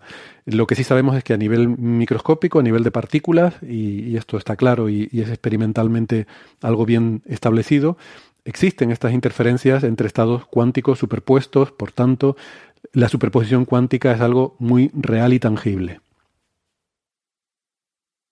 Otra cosa que me parece importante es entender eh, que hay observables que están cuantizados, eh, como por ejemplo el spin, que es el ejemplo paradigmático, eh, que mm, solamente nos pueden arrojar valores discretos al hacer su medida. En el caso del spin, pues siempre va a salir el, spin de, una partícula subatómica, de un electrón, pues siempre nos va a salir un múltiplo de, la constante de Planck. Em, por simplificar, mm, podemos decir que en el caso de una determinada partícula vamos a tener un, spin que va a ser siempre más uno o menos uno eh, en las unidades adecuadas, según esté apuntando en, una dirección, pues eh, eh, en un sentido o en el otro sentido. Em, hay un experimento muy interesante en el cual nosotros podemos coger, imaginemos que cogemos mil electrones y los preparamos para que tengan todos el spin hacia arriba. ¿Vale? Yo esto lo puedo hacer, yo puedo preparar un estado cuántico y entonces esos electrones están en un estado cuántico que es el autoestado que tiene el, valor del spin hacia arriba. Como los he preparado así, no hay superposición, eh, están en un estado puro que se llama, que tiene eh, están en ese autoestado, yo puedo pasarlos por un instrumento de medida. Mi instrumento mide el spin, digamos, la dirección vertical, vamos a decirlo así, esa es nuestra dirección Z y ese es el, spin vertical. Yo he preparado los electrones para que estén en ese spin y los paso por mi instrumento de medida que me dice cuál es el spin de esas partículas en esa dirección. Bueno, pues siempre me va a salir más uno para todos los mil electrones que yo he preparado. ¿Vale? Normal, hasta aquí. Todo es perfectamente lógico y coherente. Ahora supongamos Yo les he dicho que el spin solo puede ser más uno o menos uno. ¿Qué pasa si yo giro un poquito mi aparato? Le hago un poco la puñeta, ¿no? Porque yo tengo todos los electrones, los he preparado con el spin hacia arriba, pero ahora yo voy a dejar los electrones igual para no, para que se vea que no estoy interfiriendo con nada cuántico y produciendo algún fenómeno eh, raro, sino simplemente cojo mi aparato y lo giro, nada, un grado, muy poquito. Lo giro un grado, una pequeña cantidad. ¿Qué pasa? En física clásica, ¿qué es lo que me iba a pasar? Pues si yo mm, paso un vector, un, spin en este caso, que está en una dirección, y, lo, y mido su componente en otra dirección, a un ángulo, lo que voy a tener es la proyección. O sea, en este caso yo tendría que mi aparato mediría pues el coseno del ángulo, el coseno de un grado. Sería la proyección de los espines verticales de mis electrones sobre el instrumento de medida. El coseno de un grado es prácticamente 1. Es 0,9, no sé, no tengo la calculadora delante, pero será 0,90 y algo. Em, pero claro, este observable está cuantizado, no puede valer 0,90 y algo. Solo puede valer más 1 o menos 1. ¿Qué hace la naturaleza? Pues la muy puñetera de la naturaleza, efectivamente yo empiezo a pasar electrones y me empiezan a dar más 1, más 1, más 1, más 1, más 1, y de repente alguno de ellos dará menos 1. Y lo hará de tal forma que cuando yo haga este experimento para muchísimos electrones, para mil, por ejemplo, y yo saque el promedio, me saldrá más uno, más uno, más uno, más, menos uno, más uno, más uno, más uno. Cuando hago el promedio de todos esos más unos y menos uno, el resultado que voy a obtener es el coseno de un grado. Es decir, el valor medio de un conjunto muy grande de experimentos sobre un sistema cuántico es prácticamente el valor clásico de esa medida. Eh, y esto es si lo piensan, es terriblemente mm, sorprendente, porque yo he preparado todos mis electrones de entrada, todos mis electrones tienen el spin más uno, todos están orientados hacia arriba. Y al yo hacer la medida, alguno de ellos me va a dar hacia abajo. Y no es que mi aparato esté mal, no es que mi aparato de cada mil electrones de uno mm, con un error, porque antes, cuando sí tenía el eje bien alineado en la dirección de los electrones, los mil me dieron más uno. Ahora, simplemente por el hecho que yo he girado un poquito el ángulo, Ahora hay algunos que me están dando menos uno. Y además, justamente la cantidad necesaria para que al promediar me aparezca el coseno de un grado. Esto es increíble, pero es un comportamiento también puramente cuántico. Es muy antiintuitivo, es muy extraño, si queremos, pero de nuevo, es así, es una regla y no pasa nada, no atenta contra la lógica, ni contra la intuición, ni es nada mágico. Eh, ¿Vale? Pero es otra de las cosas que tenemos que entender de la mecánica cuántica.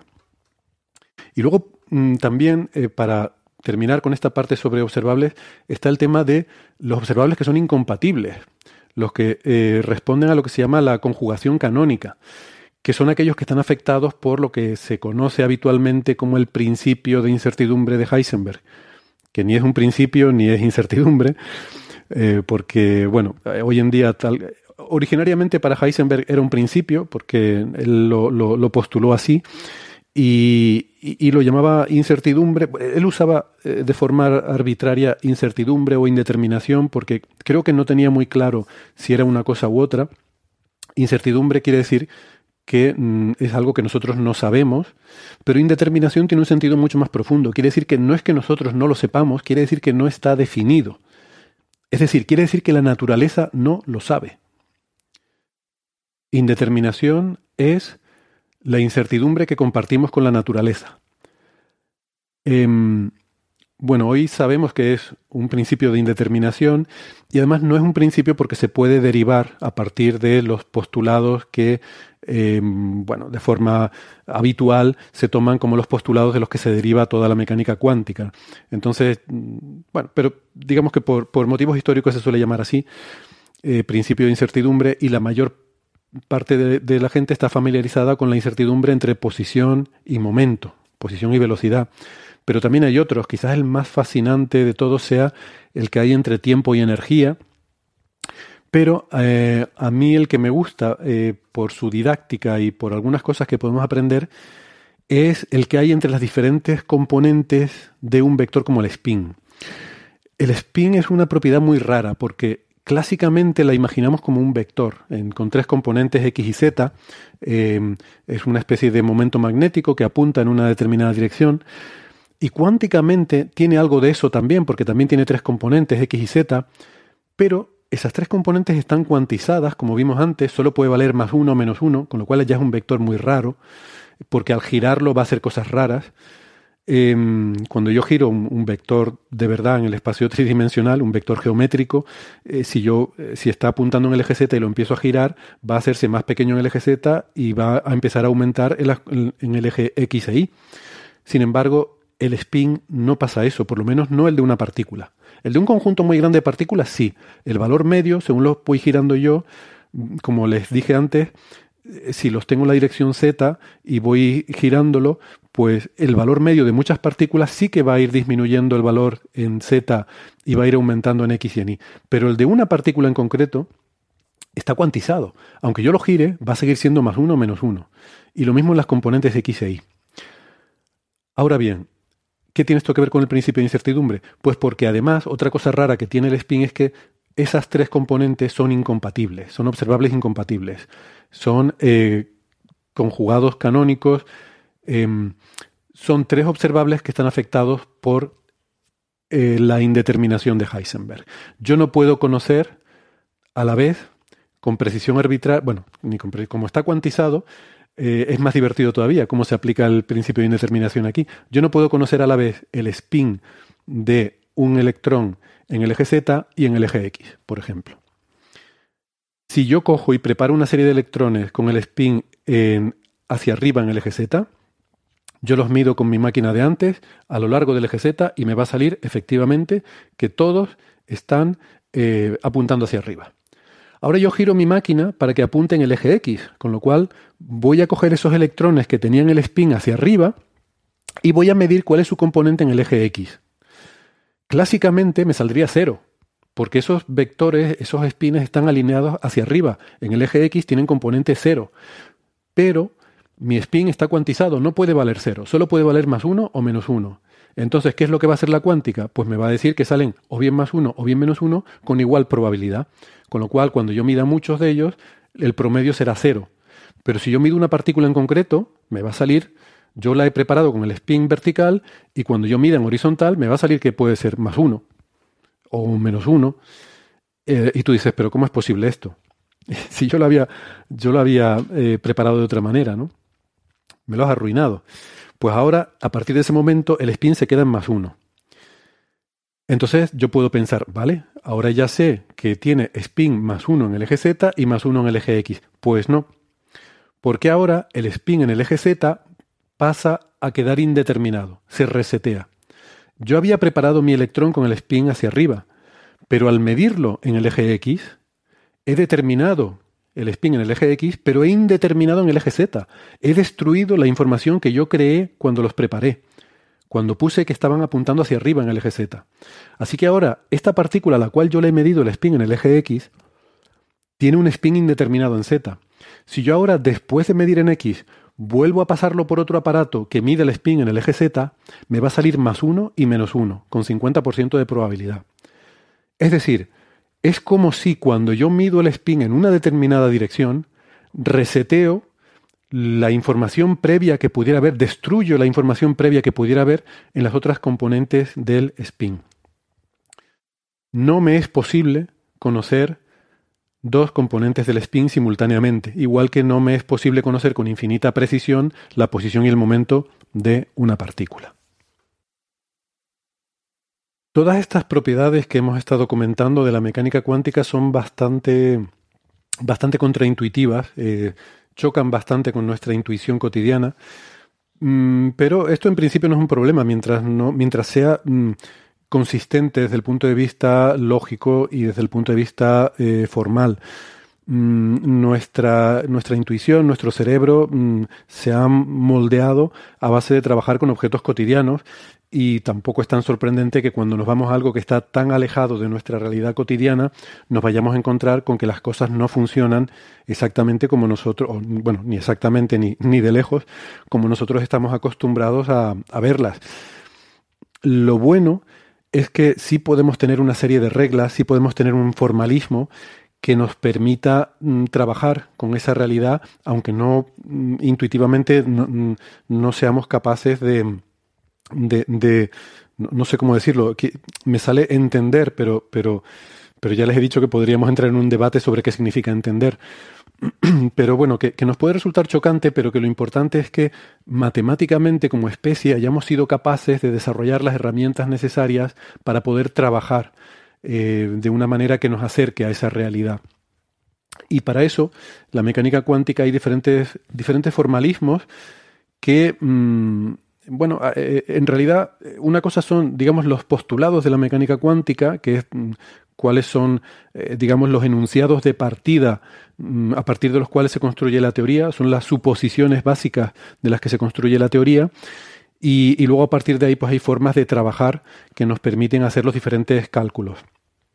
Eh, entre los postulados de la, mecánica cuántica está el hecho de que los estados cuánticos, a los que me refería antes, ese dado de seis caras, pues esos estados cuánticos los podemos representar mmm, como vectores eh, podemos trabajar con ellos como si fueran vectores. Eh, técnicamente son vectores en un espacio de Hilbert, que eso lo que quiere decir es bueno, qué tipo de operaciones se pueden hacer entre esos vectores y matrices y demás. Y estos vectores lo que son es, eh, hay algunos vectores que son autovectores, son los, los autoestados, eh, en los cuales un sistema puede estar cuando hacemos una medida. Los autoestados, digamos, son los estados que nosotros clásicamente nos resultan agradables, porque es el estado en el que está el sistema cuando hemos hecho una medida, es el dado que ya eh, ha caído con el 4 hacia arriba y decimos, vale, eh, ha salido un 4, pues ese dado que ha salido un 4 es el autoestado correspondiente al autovalor 4. Eh, y eh, en ese espacio o esos vectores, digamos, con los que podemos trabajar, eh, lo que son, cada estado cuántico es una combinación de todos los posibles estados, de, todos esos posibles autoestados, todas esas posibles eh, eh, situaciones en las que puede estar el dado con los diferentes números hacia arriba. Y cada uno de ellos iría acompañado por un coeficiente que es un número complejo. Eh, esto es interesante, un número complejo con una parte real y una parte imaginaria ese desarrollo de un, una combinación de números complejos multiplicados por los autoestados es lo que nos define un estado cuántico en ese espacio de Hilbert. Los observables, las cosas que a las que nosotros podemos acceder, porque nosotros no podemos ver el estado cuántico, no podemos conocer realmente el estado cuántico completo, lo que podemos hacer nosotros son observaciones sobre ese estado cuántico y todo observable, todo experimento, toda medida que nosotros podamos hacer en cuántica, este otro postulado, se representa en ese formalismo como una matriz. No, puede ser cualquier matriz, es una matriz que tiene que tener algunas propiedades, pero es una matriz que está hecha de números complejos. Cuando multiplicamos esa matriz con números complejos por uno de esos vectores, ¿eh? un, ket en la notación de Dirac, para los que sepan de qué estoy hablando, eh, multiplicamos una matriz que es un operador por un eh, vector de, del estado cuántico del sistema, lo que vamos a obtener es muy interesante. Lo que vamos a tener es el estado en el que queda el sistema cuando eh, lo proyectamos con, ese, con ese, eh, esa matriz, ese operador. Y, y, ese operador tiene que tener, como digo, una serie de propiedades. Eh, ¿Por qué? Porque ese, ese observable que, que nosotros em, estamos caracterizando con esa matriz de números complejos, los autovalores de esa matriz, los autovalores son una, una propiedad de, de, las matrices, ¿no? Es, es, algo de, álgebra matricial eh, bastante sencillo. Toda matriz mm, se caracteriza por una serie de valores, de, se llaman autovalores. Si, por ejemplo, es una matriz 4x4, pues va a tener cuatro eh, autovalores. Para que, un, para que una matriz sea eh, un, un, operador asociada a un observable, tiene que cumplirse que sus autovalores sean reales. ¿Por qué? Porque los autovalores de ese observable son los posibles valores que pueden salir de la medida. Y toda la, to, todo el funcionamiento interno de la mecánica cuántica está basado en números complejos. Sin embargo, en la vida real mm, nosotros lo que vemos son números reales. Eh, por tanto, los resultados de las medidas tienen que ser números reales. De ahí que los autovalores de una matriz, y estoy diciendo que los autovalores son los posibles eh, valores que podemos obtener, mm, que puede darnos ese observable, pues tienen que ser números reales. Eh, por eso es un, requisito, ¿no?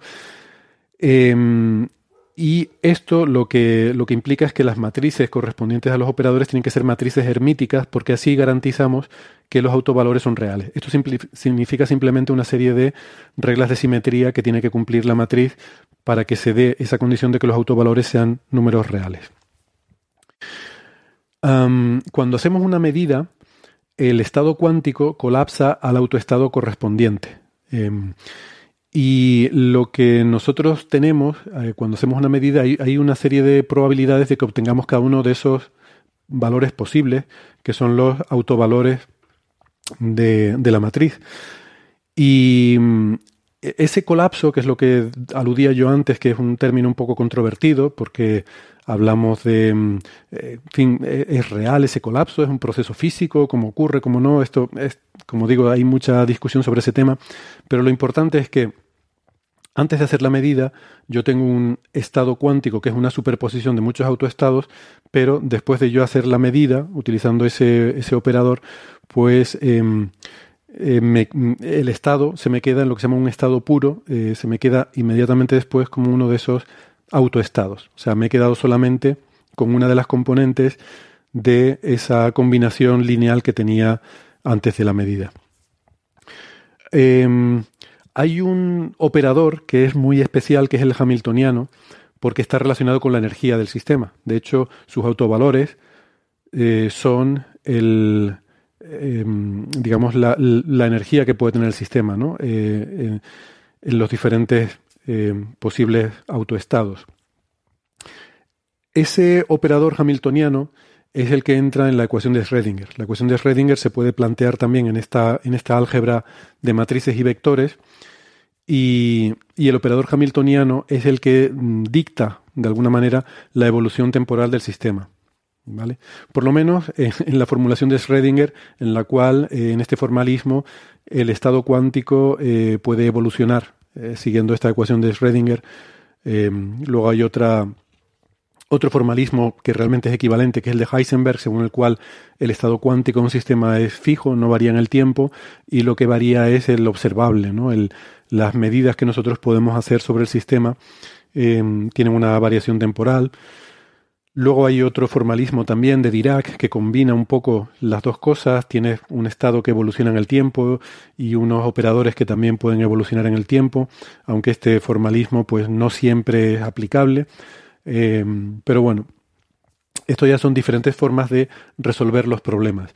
Eh, la cuestión está en que con estos formalismos matemáticos podemos eh, trabajar con los problemas de mecánica cuántica y sí que me interesa porque salen muy a menudo que se queden con esa terminología, ¿no? De que el estado cuántico es un vector, que a menudo se le suele llamar un ket. Eh, no, no, voy a entrar en por qué, pero es una notación que introdujo Dirac que es muy, muy útil. Em, y que los observables que, representan de alguna forma nuestras medidas, los experimentos que nosotros podemos hacer sobre ese sistema cuántico, vienen representados por matrices hermíticas. Lo hermítica es importante para garantizar que los posibles valores que podamos obtener de esas medidas sean números reales. Em, y además esos operadores, em, que son matrices, Mm, matrices cuadradas, además tienen el mismo número de filas que de columnas, eh, de números complejos. Eh, hay algo muy importante con los operadores que es si conmutan o no. Conmutar quiere decir que en álgebra matricial no es lo mismo A por B que B por A. O sea, el orden de los factores sí puede alterar el producto. Sabemos que con números está esta propiedad conmutativa, que yo dos números cualquiera, mm, números reales, números complejos, da igual que yo multiplique A por B que B por A, obtengo el mismo resultado pero eso no ocurre con matrices. Si yo multiplico una matriz A por B, el resultado puede que sea igual o puede que no a darles la vuelta y multiplicar B por A. Entonces, dependiendo de que las matrices eh, conmuten o no, de que dos matrices sea igual A por B que B por A, perdón, que B por A, eh, esto se dice que determinados operadores conmutan o no conmutan Y, eso es importante porque tiene que ver también con el, el, principio de indeterminación, eh, porque aquellos operadores que no conmutan son aquellos que no podemos conocer de forma eh, precisa simultáneamente.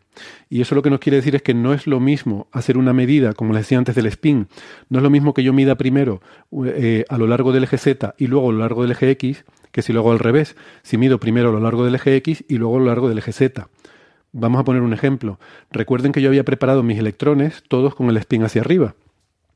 Si yo mido primero el spin en el eje Z, me sale eh, pues que, está, me sale más uno, me sale eh, eh, el electrón de salida sigue estando igual que como entró con, en, un, en el autoestado con el spin hacia arriba. Y luego lo mido en el eje X y entonces destruyo esa información y me quedo con un autoestado que, digamos, puede ser más 1 en X. O sea, me quedo con el spin apuntando en la dirección del eje X. Si en cambio lo hago al revés, cojo ese electrón con el spin hacia arriba, primero lo mido en torno a, eh, lo mido sobre el eje X, ¿qué voy a obtener? Pues voy a obtener más 1 o menos 1. Supongamos que obtengo más 1. Y luego lo mido en el eje Z, pues de nuevo, me va a salir aleatoriamente más 1 o menos 1 en el eje Z. Entonces vemos que no es lo mismo.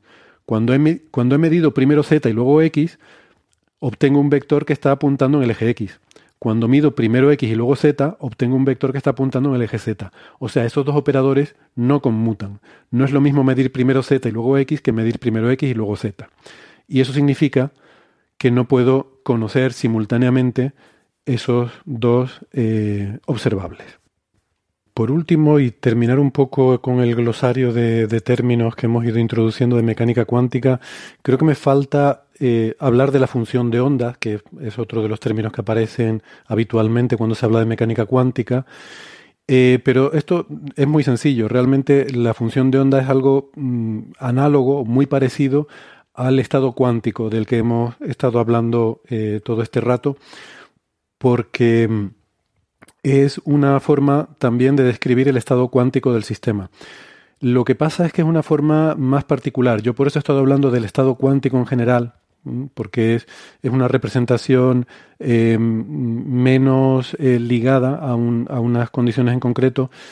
Em, la función de ondas es, voy a decirlo primero en forma un poco más técnica y luego explicarlo. La función, la función de onda es el estado cuántico del sistema Mm, ya representado en una determinada base.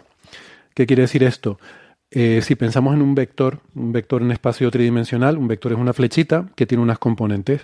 A lo mejor yo tengo un, vector en mis ejes X y Z que, pues mi vector tiene componentes 1, 6 y 8 en, la, en los ejes X y Z. Ahora bien, si yo este mismo vector que tiene esas componentes 1, 6 y 8, yo cambio mi sistema de referencia, mm, hago una rotación o lo, cambio, lo muevo, pues ese vector seguirá siendo el mismo vector, pero las componentes en el nuevo sistema de referencia serán diferentes. En vez de 1, 6, 8, pues ahora serán 4, 9, 15, no sé, ni siquiera sé si esto tiene sentido, pero eh, los números que acabo de decir. Pero al cambiar el sistema de referencia, me cambian las componentes de ese vector. Bueno, pues aquí es lo mismo. El vector sería el estado cuántico. El estado cuántico, de hecho, lo representamos como un vector, un ket. Em, la base es el sistema de referencia. Es, la base son eh, normalmente en cuántica los autoestados del operador eh, que estamos, con el que estamos trabajando, porque no lo he dicho, pero ese observable, ese operador, sus autovectores, sus autoestados, sus autovectores, que son autoestados del sistema, eh, forman una base. Bueno, eh, lo que quiere decir es que forman una especie de sistema de referencia. Y en ese sistema de referencia yo puedo expresar mi vector, igual que el, vector que yo tenía en el eje X y Z tenía componentes 1, 6, 8, pues mi estado cuántico en una determinada base tiene unas ciertas componentes. Esas componentes son la función de onda si yo cambio la base y, represento mi sistema, mi estado cuántico en otra base diferente, el estado cuántico seguirá siendo el mismo como vector, pero las componentes serán diferentes. Entonces la función de onda será diferente. Por eso hemos estado hablando de estado cuántico, pero mm, básicamente quédense con que la función de onda es lo mismo, es una descripción del estado cuántico de un sistema, pero hablar de estado cuántico es como más general. Es quizás una distinción un poco técnica, es un poco una sutileza, pero no importa mucho. Lo que sí es importante es que la función de onda no es un objeto real con existencia física, es la función de onda es una serie de números complejos que evoluciona según la ecuación de Schrödinger y esos números complejos haciendo una determinada operación que es multiplicar por el complejo conjugado, es básicamente algo así como elevar al cuadrado ese número complejo, me da un número real que es la probabilidad de que yo obtenga determinado valor de determinada medida. Importante, quédense con que mm, no hay una función de onda de una partícula. La función de onda es de un determinado sistema, por ejemplo, una partícula, em, de, algún, eh, de algún observable, de algún resultado de medida que vayamos a hacer sobre ese sistema. ¿Vale? O sea que si yo tengo un electrón, no es lo mismo la función de onda de la posición del electrón que yo voy a medir que si voy a medir, por ejemplo, el momento de ese electrón. Será una función de onda diferente. Como digo, la función de onda en sí no significa nada y no la podemos medir, no la podemos conocer. Em, son una serie, como digo, de números complejos. Nosotros solo podemos conocer números reales, que son en este caso las probabilidades de que yo obtenga eh, la posición del, electrón en una determinada medida. Em, yo puedo hacer cálculos, yo puedo ver cómo evoluciona la función de onda desde un determinado estado a otro. Hombre, yo puedo conocerla si yo preparo un sistema cuántico en un determinado estado. Entonces, inicialmente la conozco porque he preparado el estado de una forma que va a tener esa determinada función de onda, pero em, no puedo, mm, digamos, hacer medidas directamente de los números que, que me, que, que, componen esa función de onda, sino solamente, como digo, de las probabilidades de que yo obtenga determinados resultados experimentales.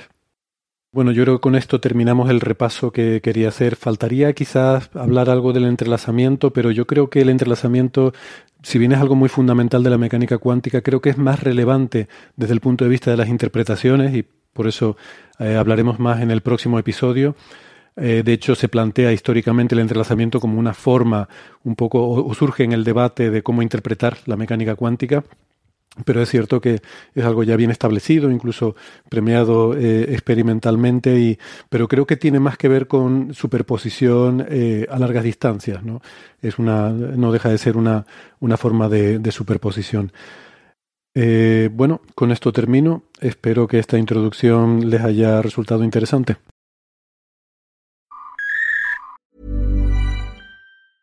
Ryan Reynolds here from Mint Mobile. With the price of just about everything going up during inflation, we thought we'd bring our prices down. So to help us, we brought in a reverse auctioneer, which is apparently a thing. Mint Mobile unlimited premium wireless. Ready to get 30, 30, bit to get 30, bit to get 20, 20, 20, bit to get 20, 20, bit to get 15, 15, 15, 15 just 15 bucks a month. So, Give it a try at mintmobile.com/switch. slash $45 up front for 3 months plus taxes and fees. Promo for new customers for limited time. Unlimited more than 40 gigabytes per month slows. Full terms at mintmobile.com. Normally, being a little extra can be a bit much, but when it comes to healthcare, it pays to be extra and United Healthcare makes it easy with Health Protector Guard fixed indemnity insurance plans. Underwritten by Golden Rule Insurance Company, they supplement your primary plan, helping you manage out of pocket costs without the usual requirements and restrictions like deductibles and enrollment periods. So when it comes to covering your medical bills, you can feel good about being a little extra. Visit uh1.com to find the Health Protector Guard plan for you. Amigas cientófilas, nos pide Héctor una introducción a la mecánica cuántica para Legos, lo que sin lugar a dudas es un gran reto. Quizás la mejor manera de introducir qué es la mecánica cuántica y en qué se diferencia de la eh, mecánica clásica o de la física cuántica respecto a la física clásica es el sistema físico más sencillo que existe. ¿Y cuál es el sistema físico más sencillo que existe? Alguien podría pensar, el oscilador armónico simple. No, ese sistema es aún más complicado que el sistema más sencillo. El sistema más sencillo es un sistema con dos estados. Es el bit. El bit es un sistema eh, tan sencillo como apagar y encender, negro y blanco, uno o cero, Es un sistema eh, muy, muy sencillo. Solo tiene dos estados y son dos estados discretos. El apagado y el encendido. Y el bit, en su versión cuántica, el bit cuántico, el qubit, es un sistema ya eh, mucho más complicado que en su versión clásica y que nos muestra la esencia y los principios básicos de la física cuántica. Y hay diferentes maneras de ver esta diferencia, pero la primera es, la manera más, más obvia, es darse cuenta de cuánta información necesito para describir el estado de un bit o de un bit cuántico. En el caso del bit, yo necesito solamente eh, eh, saber, hay dos estados, si es blanco o si es negro, si es encendido o si es apagado. Es decir, necesito una, información discreta. ¿eh? Me vale cualquier sistema. Si yo os enseño una cartulina blanca o una cartulina que por un lado es blanca y por otro lado es negro, pues os estoy enseñando los dos estados del bit clásico. Sin embargo, en el bit cuántico, eh, como todo sistema cuántico, eh, cumple con la propiedad de superposición. Los dos estados del bit cuántico pueden estar en un estado de superposición. Esto en apariencia, uno desde una mentalidad clásica puede pensar que esto es lo mismo que en lugar de tener la cartulina blanca y la cartulina negra, lo que tengo es todo una graduación de cartulinas grises. Tengo desde el color blanco hasta el color negro cartulinas con todos los grises. Y que tengo un número entre 0 y 1, es un número real, que me da esa graduación.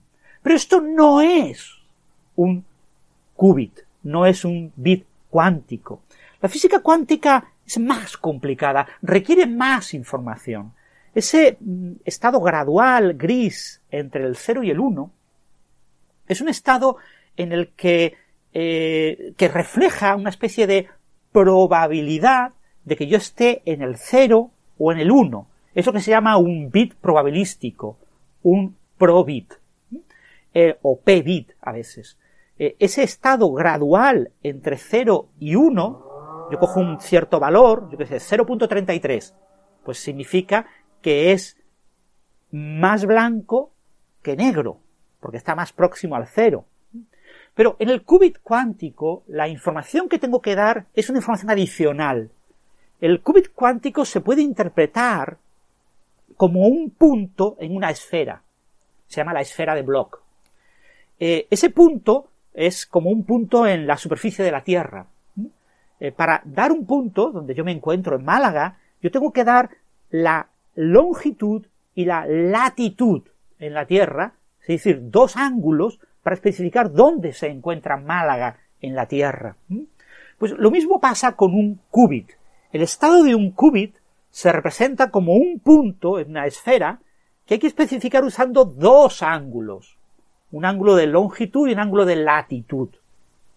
Eso, eh, el origen de esos dos ángulos es que el qubit es una combinación lineal, es un estado de superposición lineal entre los dos estados 0 y 1, pero con coeficientes que son números complejos. Los números complejos son difíciles de explicar al Lego, pero hay una condición y es que el coeficiente del 0, llamémosle alfa 0, y el coeficiente del 1, llamémosle alfa 1, son dos números complejos que elevados al cuadrado y sumados, su módulo al cuadrado eh, eh, sumado, tiene que dar la unidad. El módulo al cuadrado de cada uno de esos números representa la probabilidad de que en una medida ese sistema cuántico con dos estados me dé cada uno de los estados. El alfa cero, su módulo al cuadrado, me da la probabilidad de que yo observe en un experimento, eh, con un aparato de medida, observe el estado cero o la probabilidad alfa 1 de que observe el estado 1. Fijaros que como son dos números complejos, a priori, el números complejos tienen parte real y parte imaginaria, yo necesitaría cuatro números reales, pero la condición de que la suma de los módulos al cuadrado es 1, me deja solamente dos números reales. ¿Vale? Entonces el qubit requiere dos números reales, si queréis, dos ángulos, como cualquier punto en la superficie de la Tierra. Esto es más información que la necesaria eh, para especificar esa graduación de grises entre el 0 y el 1, que es el p-bit, el pro-bit, el bit probabilístico, que solo necesito un número real que me especifica qué nivel de gris tengo. Y por supuesto es más información que la de un bit, que el bit es apagado encendido, o el 0 o el 1. Para entender cómo funcionan eh, los eh, qubits y, y cómo estos, este grado de información adicional que es tener dos números reales en lugar de un número real o no tener ningún número real, tener solamente dos valores discretos, eh, ¿qué nos aporta ese grado adicional de información? Pues eso lo, observamos cuando eh, nos damos cuenta de que a la hora de medir eh, un qubit, a la hora de medir con un experimento el estado de un sistema cuántico de dos niveles que se comporta como un bit cuántico, yo tengo que elegir lo que se llama un eje. Yo tengo que elegir dos puntos, dos polos opuestos, un punto de la Tierra y su antípoda, Málaga y su antípoda Nueva Zelanda, eh, y eso me define un eje a través del centro de la Tierra. ¿eh? Entonces, el estado del qubit, que corresponde a un punto en la Tierra, un cierto punto que es el lugar donde os encontréis vosotros, en la superficie de la Tierra, pues ese estado hay que proyectarlo, imaginar un vector y yo hago una proyección ortogonal, eh, lo típico de buscar un triángulo rectángulo con un ángulo recto, eh, de proyección en ese eje que une Málaga con su antípoda.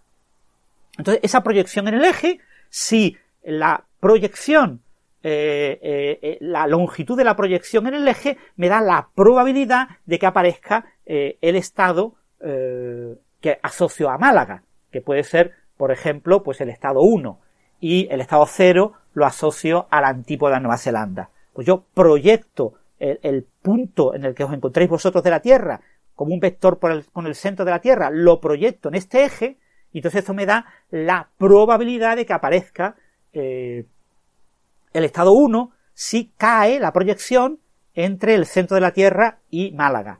Y si cae entre el centro de la Tierra y Nueva Zelanda, os da el valor eh, la probabilidad de que eh, aparezca el cero en Nueva Zelanda. Y eh, fijaros que la medida del sistema cuántico, la obtención de un valor a través de un experimento del estado del qubit, requiere un proceso de proyección, con lo que el eje en el que yo proyecto determina el resultado que yo obtengo. A priori uno pensaría, en tres dimensiones tengo tres ejes, el eje X, el Y y el Z. Entonces, el, eh, izquierda-derecha, eh, el adelante-atrás y el arriba-abajo. Si yo elijo estos ejes y proyecto en, estos ejes, obtengo un resultado eh, que puede ser 1 o 0, arriba o abajo, en función de cómo yo haga la nomenclatura. Esto se puede reflejar muy bien eh, utilizando solamente dos ejes, eh, para simplificar. Para simplificar. Eh, y voy a utilizar una, una, una metáfora, que es una metáfora que popularizó John Preskill, que yo utilizo mucho en mis charlas en institutos de secundaria, y que proviene de ideas previas de un libro de un filósofo, David, que es la idea de las cajas de Preskill, es como yo le llamo a esta idea. Imaginemos una caja que tiene dos puertas, una puerta lateral y una puerta eh, superior. Eh, y yo tengo bolas de dos colores. Vamos a hacer bolas rojas y bolas verdes. En un sistema clásico, yo eh, puedo meter una bola roja en la caja por una de las puertas, la superior o la lateral.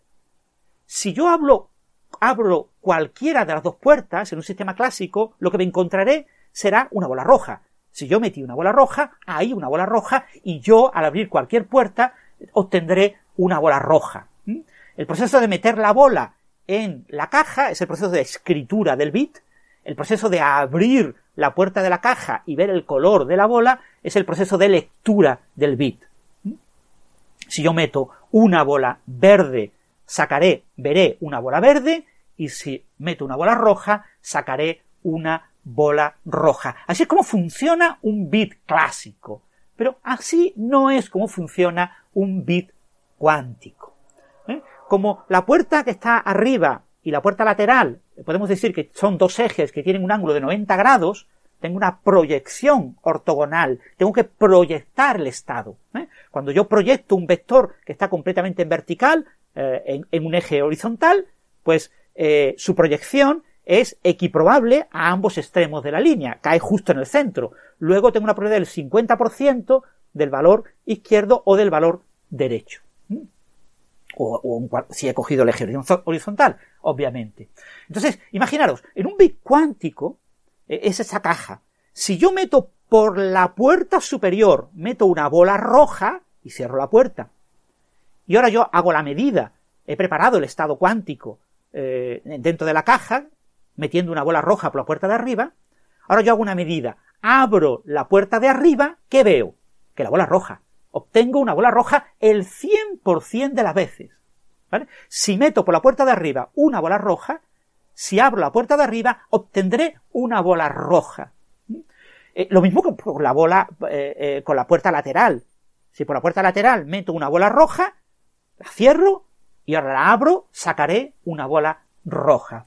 Pero, ¿qué pasa cuando meto, escribo por una puerta, pero leo por otra puerta? Digamos que mido el sistema cuántico en un eje distinto al eje en el que se preparó el estado. Si yo meto por la puerta de arriba una bola, sea verde o sea roja, cierro la puerta y ahora abro la puerta lateral, por la puerta lateral siempre tendré un 50% de probabilidades de sacar una bola roja o de sacar una bola verde, independientemente del color de la bola que yo metí por la puerta de arriba. ¿eh? Lo que yo meta por la puerta de arriba, eh, en el eje ortogonal, que es la puerta lateral, eh, siempre voy a obtener con 50% de probabilidad que salga una bola roja o una bola verde. Y lo mismo si yo metiera la bola, sea roja o sea verde, por la puerta lateral, la cierro y ahora abro la puerta de arriba. Al abrir la puerta de arriba, como es una puerta ortogonal a la que yo utilicé en la escritura, la puerta de lectura es ortogonal, yo tengo un 50% de probabilidades de que me salga verde o rojo independientemente de lo que yo metiera. ¿Mm?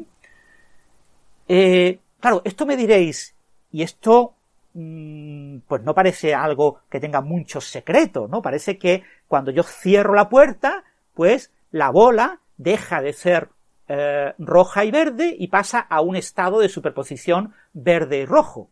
Pero cuidado, cuidado, porque si yo meto por la puerta de arriba y saco por la puerta de arriba, siempre saldrá del mismo color que yo la metí. Si la puerta es la misma, el color se mantiene. Pero si la puerta es distinta, ahí hay una proyección. Ahí omido uno, omido el otro con el 50% de probabilidades. Lo curioso de los sistemas cuánticos es un proceso, esto se llama superposición cuántica, y lo curioso es un proceso que se llama evolución unitaria. El hecho de que cuando yo meto la bola roja por la puerta de arriba en la caja, en la caja la dejo cerrada, la bola, el estado de la bola evoluciona. Evoluciona dependiendo de las propiedades que tenga la caja. La caja puede alterar el estado de la bola y evolucionarlo.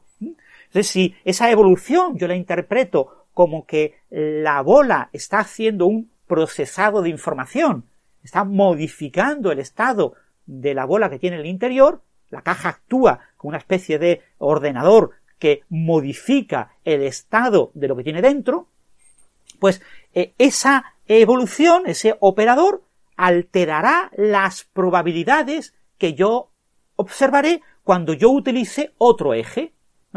Eh, fijaros, eh, como ha habido una evolución de las probabilidades, eh, tanto si yo uso otro eje en la lectura como si uso el mismo eje, puede ocurrir que ya no aparece lo que yo decía antes. Yo dije, si meto la bola roja por, por arriba y abro la puerta de arriba, la bola la veo roja. Pero si ha habido una evolución del sistema cuántico, si el sistema ha evolucionado en el tiempo, ¿eh? porque la propia caja ha realizado una operación sobre la bola, ahora se alteran las probabilidades. Esa función, esa, operación, actúa sobre las dos probabilidades y puede hacer que se modifiquen y que yo cuando abra la puerta de arriba de nuevo ya no me encuentre la bola roja, ya me encuentre la bola roja con una cierta probabilidad y la bola verde o la bola verde con otra cierta probabilidad, justo la, que suma, eh, la suma de ambas tiene que ser igual a 1. Es decir, fijaros que la física cuántica es lineal y permite una evolución lineal. La acción de la caja sobre la bola se puede describir como eh, una operación que actúa sobre cada uno de los coeficientes de esos números complejos, alfa y beta que dije, que multiplicaban a los dos estados. Y esto, ¿qué, qué implica? Pues fijaros, implica una cosa muy, muy curiosa, porque ¿qué pasa si yo, en lugar de meter una bola, meto dos bolas? En el sistema clásico, si yo meto dos bolas, una bola roja y una segunda bola que puede ser roja o verde, o al revés, una verde y una segunda bola que puede ser roja o verde, eh, cuando yo abro por cualquiera de las puertas me encuentro lo mismo, me encuentro las las dos bolas con sus colores originales. Pero si yo las meto y la caja hace evolucionar los estados de ambas bolas, con una cierta operación, hay una evolución unitaria del contenido de la caja, eh, cuando yo abre de nuevo la caja, abre la, abra la caja por la puerta de arriba o por la puerta lateral, yo me encontraré con una probabilidad distinta de cero cada uno de los cuatro posibles estados. Es decir, yo me podré encontrar que hay bola roja roja con una cierta probabilidad, roja verde, verde roja o verde verde con otras, cada una con su probabilidad correspondiente. Y esa probabilidad correspondiente depende de la operación unitaria, de lo que haya hecho la caja eh, cuando ha evolucionado el estado de las bolas. Eso ocurre en mecánica cuántica que una única operación, la operación evolución de la caja eh, sobre las bolas, actúa sobre los, todos los coeficientes de cada uno de los posibles estados. ¿eh? Eso, eh, si os fijáis, la superposición cuántica nos da una cierta ventaja computacional. y es la que aprovechan, por ejemplo, los ordenadores cuánticos. Si yo en lugar de meter dos bolas meto 10 bolas y las pongo y les aplico una operación a través de la caja, meto 10 bolas de colores rojo-verde y opero eh, con la caja, la operación actúa sobre los 2 elevado a 10, 1024 estados de manera simultánea. Cuando yo abro la caja por cualquiera de las puertas, me encuentro distribuciones de probabilidad para esos 1024 estados. Encontraré un estado concreto, un estado concreto de las 10 bolas, unos colores concretos, pero sus probabilidades dependerán de la puerta por la que yo lo abra y dependen de la operación que yo he aplicado. Imaginaros qué pasaría si yo tengo 300 bolas. Pues tendría 2 elevado a 300, es decir, 10 elevado a 90. Tendría más estados posibles que átomos hay en el universo observable. Es decir, la superposición cuántica es una propiedad básica y fundamental en los sistemas cuánticos que nos permite computar eh, con la limitación de que cuando yo abra las puertas solo veré un único estado. Hay 10 a la 90 estados, pero solo veo uno. Pero aún así eh, me permite realizar computación y eso es lo que aprovechan los ordenadores cuánticos. Fijaros que la acción de esa caja computacional sobre el color de las bolas es una acción sobre las amplitudes de probabilidad del estado de color de la bola. Sobre las amplitudes de probabilidad. La caja no computa modificando las probabilidades, sino modifica las amplitudes de probabilidad que elevadas al cuadrado me dan lugar las probabilidades. Y esto marca la gran diferencia entre la física cuántica y la clásica, porque en la física cuántica yo opero, modifico, evoluciono, la dinámica afecta a las amplitudes de probabilidad. Sin embargo, en física clásica, en un sistema clásico, las probabilidades se interpretan como que reflejan posibles resultados en una, un ensemble, un gran conjunto de sistemas idénticamente preparados que evolucionan de forma idéntica y que cuando yo los mido, pues estadísticamente obtengo diferentes resultados. Pero fijaros que esa interpretación probabilística en mecánica clásica requiere operar sobre probabilidades. Sin embargo, en mecánica cuántica tenemos la enorme ventaja que vamos a operar sobre esos coeficientes que he mencionado para el qubit, el alfa 0, alfa 1. Eh, eh, eh, para una combinación de muchos qubits, un registro de 10 qubits, pues habrá 10 coeficientes. Que, es, como opero sobre esos coeficientes, esas amplitudes de probabilidad, tengo la posibilidad de que esas amplitudes de probabilidad se sumen y se resten. Esas amplitudes de probabilidad son números complejos. Pueden ser positivos y negativos. Eso me da lugar a fenómenos de interferencia constructiva y destructiva del estado cuántico y esto está más allá de lo que permite una evolución estrictamente clásica aplicada solamente sobre las probabilidades. Y eso es lo que se ha premiado con el Premio Nobel de Física este año. Se pueden definir una serie de ecuaciones, de fórmulas eh, matemáticas que involucran eh, sumas y productos de probabilidades y que resulta que si yo calculo esas probabilidades en esas fórmulas eh, utilizando probabilidades clásicas, es decir, utilizando solamente probabilidades, y yo evoluciono y cambio probabilidades, eh, obtengo un resultado para esa fórmula que está acotado, que está, tiene un valor máximo o un valor mínimo muy concreto. ¿eh? Está en cierto intervalo el resultado que puedo obtener utilizando lo que llamamos una evolución clásica, que es una evolución basada en probabilidades. Pero sorprendentemente lo que se dio cuenta eh, John Bell en 1964 es que si yo tengo la libertad de operar con las amplitudes de probabilidad, si mi evolución unitaria, el, sistema cuántico, lo que yo modifico cuando voy cambiando su dinámica son las amplitudes de probabilidad y no las probabilidades, es decir, las probabilidades solo se instancian, se determinan en el último momento, una vez que yo he acabado con todo el cálculo, antes yo no tengo probabilidades bien definidas, sino que lo que tengo es solamente amplitudes de probabilidad que yo puedo ir sumando y restando, lo que en cuántica se llama hacer interferencia constructiva y destructiva. Yo voy modificando esas amplitudes de probabilidad, pues resulta que cuando yo calculo al final las probabilidades, la fórmula que obtengo, que es la misma, resulta que su intervalo de valores, donde está acotado los valores que puedo obtener, es más grande que el intervalo de valores que obtengo en una teoría clásica.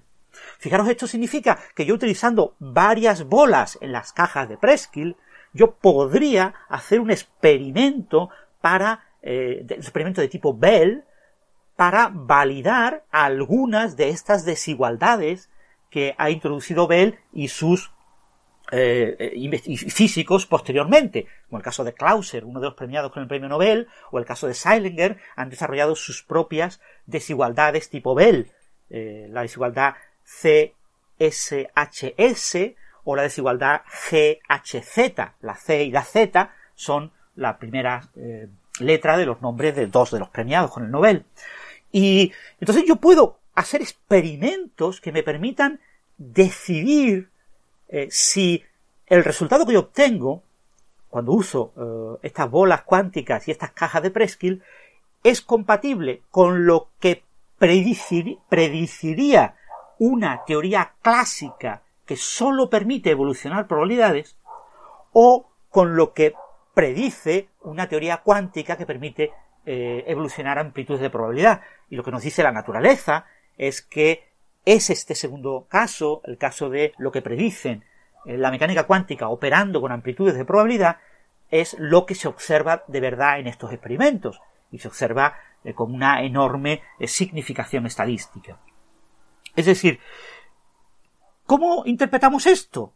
Pues interpretamos esto en el sentido de que las propiedades de los sistemas cuánticos que determinan el estado del sistema cuántico son propiedades cuánticas, no son propiedades bien determinadas.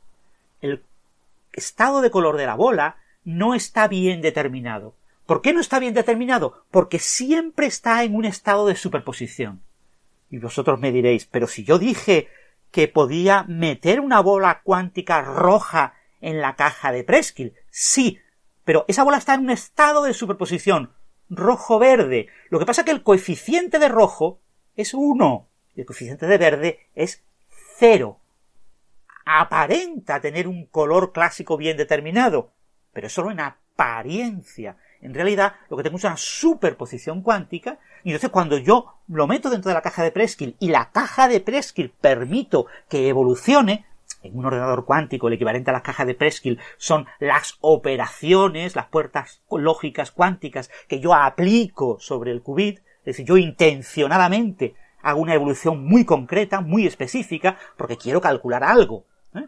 Pero bueno, en un sistema eh, cuántico eh, dependerá de, eh, si no está controlado, no es eh, un ordenador cuántico, pues dependerá del entorno de otros sistemas que estén alrededor de esa caja Preskill, que sean las que modifiquen el estado y hagan que ella evolucione. En cualquier caso, si la evolución es sobre amplitudes de probabilidad, no pueden existir variables ocultas, es decir, que la bola internamente tenga todo un sistema computacional propio que determine el color y eh, que cuando yo evolucione con la caja el estado de color de la bola, lo que en realidad estoy evolucionando sean las, los valores bien determinados de esas variables ocultas.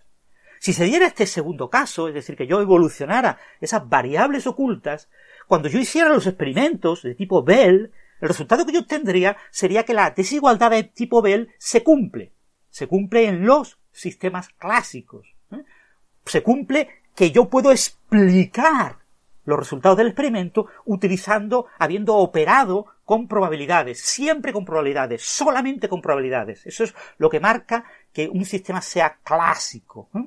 Pero lo que me dice la naturaleza en estos experimentos, y me lo lleva diciendo desde el principio de los 1970, es decir, ya hace más de 50 años, es que no es así.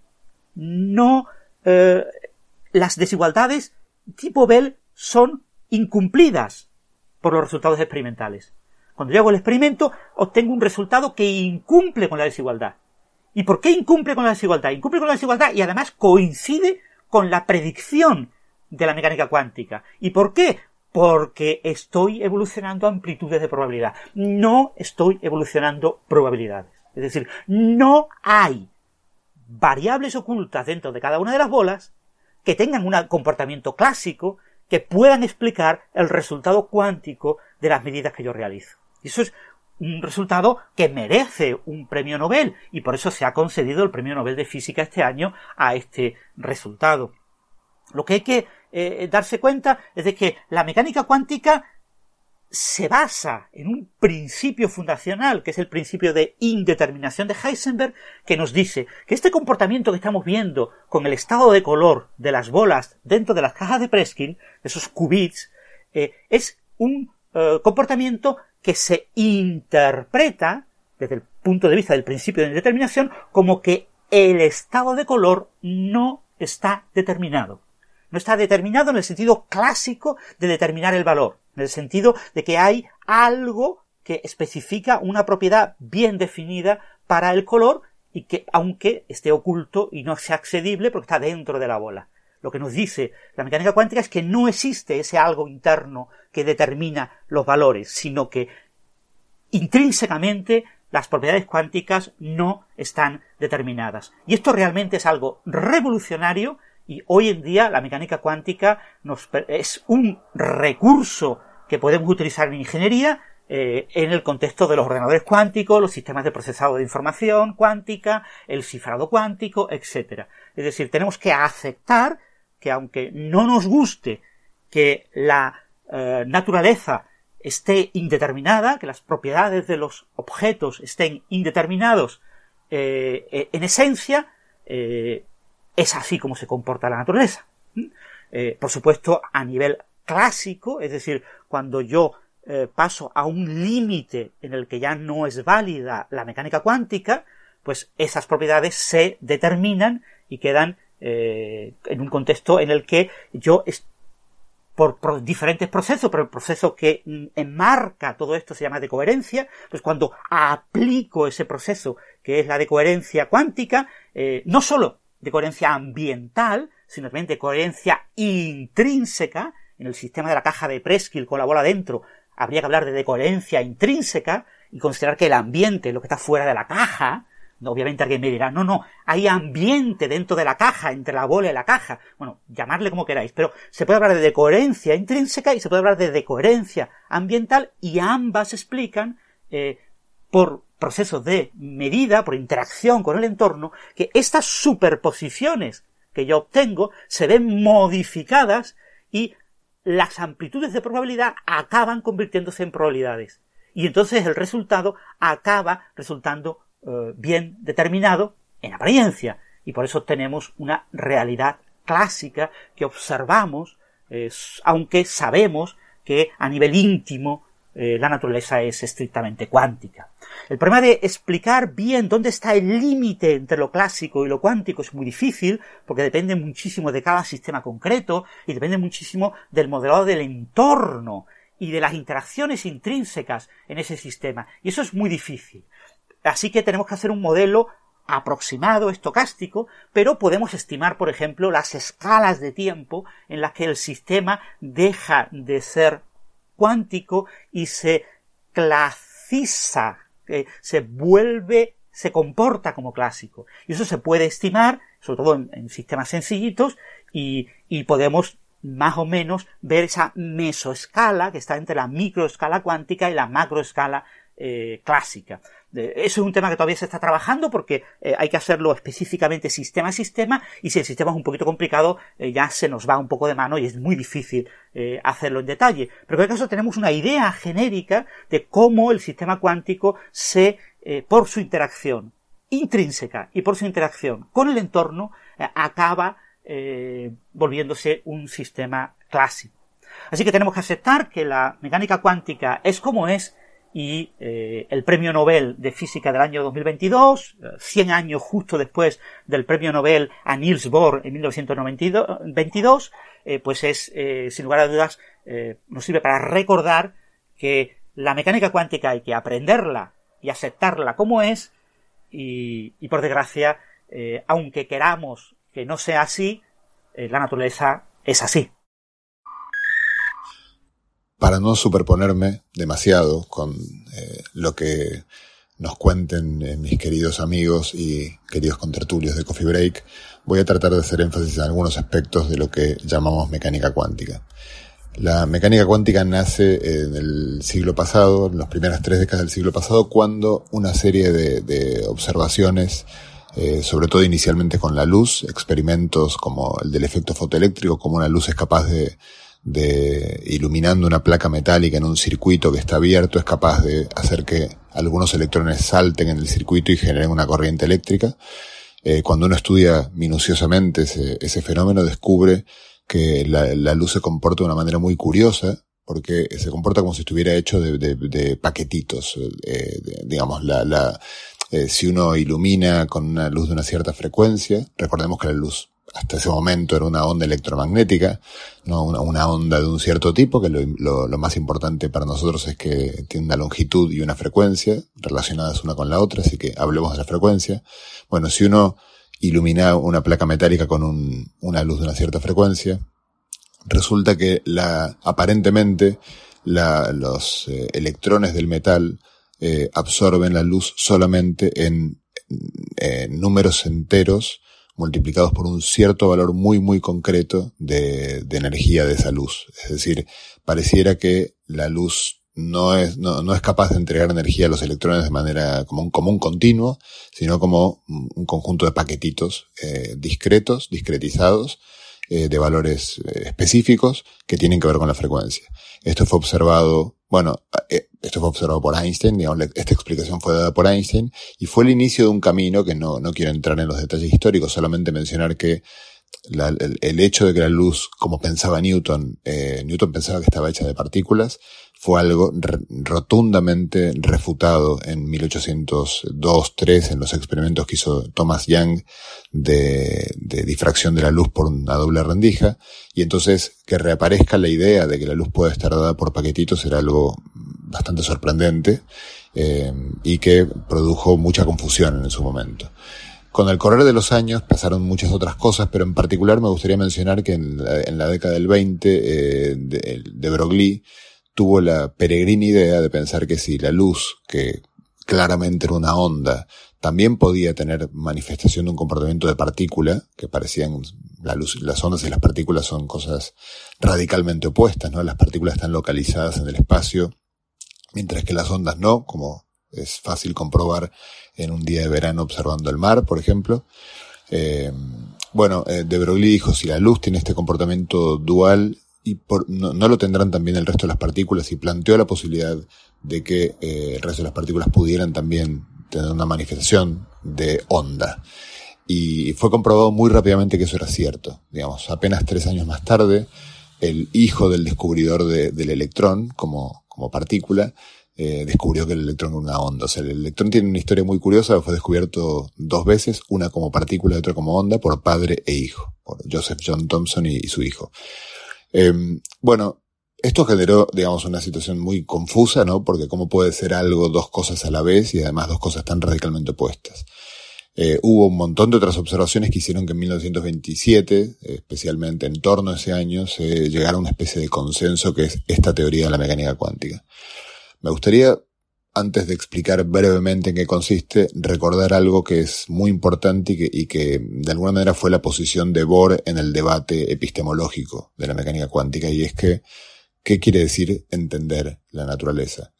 La física desde Newton es una disciplina que, cuyo lenguaje es la matemática. La física consiste en describir el mundo natural dando una serie de leyes dadas por ecuaciones matemáticas o por, por diversas manifestaciones de la matemática que permiten hacer predicciones. Es decir, que si uno, uno sabe cómo traducir la realidad natural en leyes matemáticas, de modo tal que con un conjunto de cálculos uno obtiene un resultado y va al mundo natural y comprueba que ese resultado efectivamente se realiza. Normalmente en la física clásica, en la que tiene que ver con lo que nos, con, con objetos y con la, una, la realidad de, un tamaño físico similar al nuestro, por así decirlo. No quiero decir similar al nuestro, quiero decir que podemos ver con nuestros ojos o concebir en nuestra cabeza. Eh, normalmente tiene asociada a, esa, a ese cálculo numérico también una, eh, una intuición, simplemente porque nuestro cerebro ha sido moldeado durante este, toda la historia natural para poder desarrollar una intuición sobre el mundo que, que, en el que vivimos.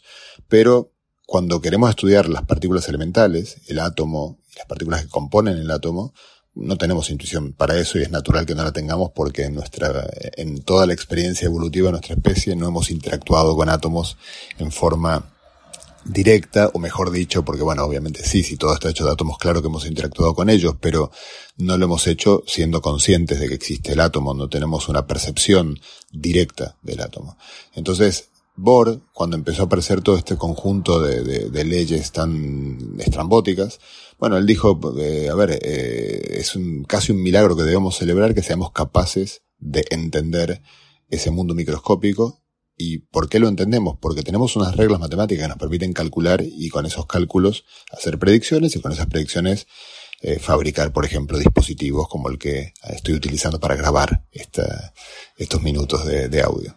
Eh, claro, gente más, más clásica en su concepción de la ciencia, como Einstein y muchos otros, eh, no, no, no podían tolerar algo así, digamos, no, no puede ser, yo tengo que tener, tengo que ser capaz de visualizar en mi cabeza, y cuando digo visualizar es hacerme una, imagen mental de lo que está ocurriendo en el mundo microscópico, si no, no estoy entendiendo del todo. Claro, eh, es imposible cuando uno empieza a comprobar que, que, algo puede ser onda y partícula a la vez. Bueno, ya está claro que no, no con nuestros conceptos eh, habituales del mundo natural no vamos a poder jamás incorporar eso en nuestra cabeza porque no es posible. Las cosas en el mundo clásico son una cosa o son la otra, si son dos cosas este, que son incompatibles la una con la otra. Eh, cuando uno hace el experimento del electrón y la doble rendija y ve que el electrón se comporta igual que la luz en la doble rendija, uno se ve obligado a concluir que un, un electrón, un electrón, pasa por dos rendijas separadas espacialmente al mismo tiempo. Eso es algo que eh, no, es posible imaginar, ¿no? Porque a menos que uno mm, suponga que el electrón se partió en dos y luego se volvió a juntar, cosa que no es, eh, no es la interpretación adecuada de, de esto. O sea, uno puede comprobar que no existen medios electrones ni ningún tipo de fracción de la carga eléctrica. Eh, bueno, ¿cómo, ¿cómo, me gustaría presentar brevemente la mecánica cuántica? Entonces es una formulación a la que se llegó inicialmente por dos caminos diferentes. Por un lado, eh, Erwin Schrödinger eh, intentando explicar los, los, el por qué los átomos los electrones no tienen cualquier valor de energía, sino valores muy, muy concretos. Lo que eh, encontró fue, bueno, dijo así, resumiendo muy, muy eh, mucho en la historia, si el electrón de alguna manera es una onda, voy a escribir una ecuación de ondas para el electrón. Todos los, eh, el concepto de ecuación de ondas es algo muy conocido en, en la matemática. Escribió una, entonces lo hizo y encontró una ecuación de onda que eh, tenía de, de, un modo tal que aparecía la energía en la ecuación de ondas y la ecuación de ondas solo tenía solución para aquellas energías eh, que por ejemplo en el caso del átomo de hidrógeno, usemos el átomo de hidrógeno que es el más sencillo como modelo, era capaz de reproducir los valores concretos del átomo de hidrógeno. Entonces, si uno es capaz de con una ecuación, una sola ecuación, reproducir todos los eh, niveles de energía de un átomo, porque que uno puede, cuyos valores uno puede comprobar viendo la luz que emite el hidrógeno caliente, por ejemplo, bueno, evidentemente uno ha alcanzado, de algún modo uno está cerca de la verdad del átomo de hidrógeno. Pero por otra parte, en forma independiente, Werner Heisenberg formuló una teoría radicalmente diferente a la de, Schrödinger que daba la misma predicción. Y la persona que para mí eh, entendió bien esto, y por lo menos la forma en la que a mí me gusta entenderlo, es eh, Paul Dirac. Paul Dirac, eh, de alguna manera que tenía una formación mucho más matemática que, que, Schrödinger y Heisenberg, viendo los dos formalismos y preguntándose cómo puede ser que dos formalismos que no tienen aparentemente nada que ver el uno con el otro dan el mismo resultado, buscó, por así decirlo, el factor común abstracto de ambos formalismos y lo encontró. Bueno, no, no voy a entrar en detalles matemáticos en este eh, pequeño, en esta pequeña intervención, pero bueno, como muchos, yo creo que en el colegio aprendemos álgebra. No hace falta mucho más que álgebra para entender algunos aspectos básicos. Entonces voy a comentar a continuación eh, lo, lo, de estos aspectos que definen a la mecánica cuántica. Voy a usar el paralelismo de, de, del movimiento de una, no sé, de, un, de un proyectil, por ejemplo para que se vean las similitudes y diferencias. Eh, uno diría que un proyectil está, eh, el estado de un proyectil está dado por la posición en el espacio de, ese proyectil. La posición en el espacio está dada por las coordenadas del punto en el cual está el proyectil. Eso es un vector. Espero que todos tengan en la cabeza lo que era un vector. En el mundo cuántico también el estado de una, de, un átomo, de una partícula, de lo que fuera, está dado de una molécula pequeña, está dada también por un vector. Lo que pasa es que este vector está en un espacio que no es el espacio tridimensional como en el caso del proyectil, sino que es un espacio abstracto que se llama espacio de Hilbert. Pero es un vector también, o sea que formalmente no difiere demasiado, digamos, de la forma en la cual estamos representando algo que conocemos muy bien como el movimiento de un proyectil. El proyectil sigue una ecuación diferencial que da, eh, si yo conozco la posición y la velocidad ahora, puedo saber cuánto vale la posición y la velocidad en el futuro, dada por las ecuaciones de Newton. El estado de un sistema cuántico también está dado por una ecuación diferencial, que conociendo el estado hoy, puedo conocer cuánto vale el estado mañana o, en el futuro. Esa ecuación, en el caso de la mecánica cuántica, se llama ecuación de Schrödinger. Eh, ¿Cuál es una diferencia clave entre una cosa y la otra? La diferencia clave es que, en la, bueno, son muchas, ¿no? Pero una es que en la, física clásica el proyectil está ahí. La realidad física es el proyectil el que va, no sé, impactar en una pared y, va a producir un, va a producir un efecto. Eh, o sea que la descripción, ese vector describe directamente la realidad. En el mundo cuántico la situación es ligeramente diferente el estado del sistema no es exactamente el sistema, o, o, mejor dicho, aquello que yo puedo extraer del sistema. Por ejemplo, en el caso de un electrón moviéndose en un átomo, el estado de, del sistema es, eh, sí, representa el electrón, sí, pero no representa, lo que representa en realidad es algo de lo cual yo puedo extraer, haciendo una operación matemática, la probabilidad de que el electrón se encuentre en, bueno, en lo que fuera. la, pregunta que me gusta, que yo quiera hacerle, quiero saber en qué estado de energía está el electrón, qué spin tiene, para dónde se mueve. Bueno, yo tengo que hacerle una pregunta al, al, eh, sistema y esa pregunta va a depender del estado del sistema, pero no directamente. Hay una operación matemática involucrada eh, en el, entre mi pregunta y el estado, y esa operación matemática eh, resta información, digamos. Yo no puedo acceder, eh, el, estado de, del electrón no tiene, digamos, eh, unívocamente toda la, respuesta a todas las preguntas, por así decirlo. Por ejemplo, en la mecánica cuántica hay preguntas que no se pueden formular al mismo tiempo, o que no se pueden formular al mismo tiempo eh, sin limitaciones. ¿no? El famoso principio de incertidumbre de Heisenberg nos dice que no podemos saber el valor de ciertos pares de cantidades al mismo tiempo. Entonces, ¿qué es el estado de un sistema? Bueno, el estado de un sistema en mecánica cuántica, por ejemplo, de un electrón, vamos a hablar de un átomo siempre, de un electrón, un átomo, eh, el estado de un sistema está caracterizado por el número máximo de cosas que podemos saber del electrón, de propiedades que podemos conocer del electrón, al mismo tiempo sin eh, que estén excluidas de a pares. Eh, entonces tenemos que ver, para cada situación, electrón en un átomo, una molécula, un conjunto de átomos, bueno, lo que fuera, en el mundo microscópico, lo primero que tenemos que hacer es determinar cuántas cantidades podemos conocer, eh, porque no están excluidas por el principio de incertidumbre. Una vez que conocemos todas esas cantidades, ese es el máximo de información que podemos tener sobre el estado. Es cuánto valen ese conjunto de cantidades. Ahora, en mecánica cuántica, la observación es parte de la teoría. O sea, no tiene, no tiene muy, mayor sentido si el estado de un sistema, el estado de un sistema no depende de que yo lo observe o no lo observe, eh, en principio. Y evoluciona por la ecuación de Schrödinger de manera determinista, igual que el, el proyectil en el caso newtoniano. Eh, pero, pero bueno, ese sería, eh, digamos, si yo quiero eh, acceder a ese estado, hacer una pregunta, ¿dónde está el electrón? ¿Qué patrón produce? ¿Qué, energía tiene? ¿Qué spin tiene? Bueno, la pregunta que yo me quiero hacer eh, obliga a intervenir sobre el estado y, y preguntarle al estado, por así decirlo, preguntarle al estado cuál es el valor de aquello que yo quiero medir. Y en el caso de la mecánica cuántica, la pregunta tiene una fuerte influencia no solo en, eh, en la respuesta que puedo obtener, sino también en lo que le va a ocurrir a ese estado después de que yo haga la pregunta. Por aquí viene quizás la parte más eh, extraña de la mecánica cuántica y es que cuando uno, si uno quiere observar un proyectil en algún momento determinado y uno está, no sé, eh, observándolo y uno dice, bueno, hago, hago un, en un instante dado dónde está exactamente, bueno, pues mido la posición en la que está, lo mediré con, una cierto, con un cierto error, el proyectil va a continuar su trayectoria, no va a ser afectado por la medida. En cambio, en el mundo cuántico, la medida eh, afecta al sistema. Uno podría pensar, y a veces se suele, se suele decir que, que, claro, que en el mundo cuántico un electrón es tan pequeñito que si yo lo quiero observar, como mínimo tengo que impactarlo con el mínimo de luz, que es un cuanto de luz, y entonces ese cuanto de luz va a, eh, va a golpear al electrón y me va a decir dónde está, sí, pero también lo va a desviar, porque las energías que están en juego en la luz que utilizo para observarlo y el electrón son conmensurables y por lo tanto la observación no es inocua. Pero pero la observación no es inocua en mecánica cuántica de una manera mucho más profunda.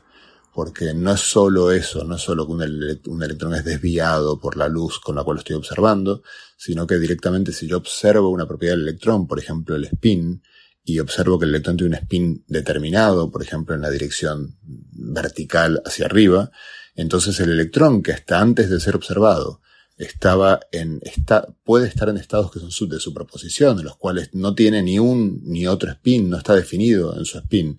Tiene una cierta probabilidad de tener el spin para arriba y una cierta probabilidad de tener el spin para abajo.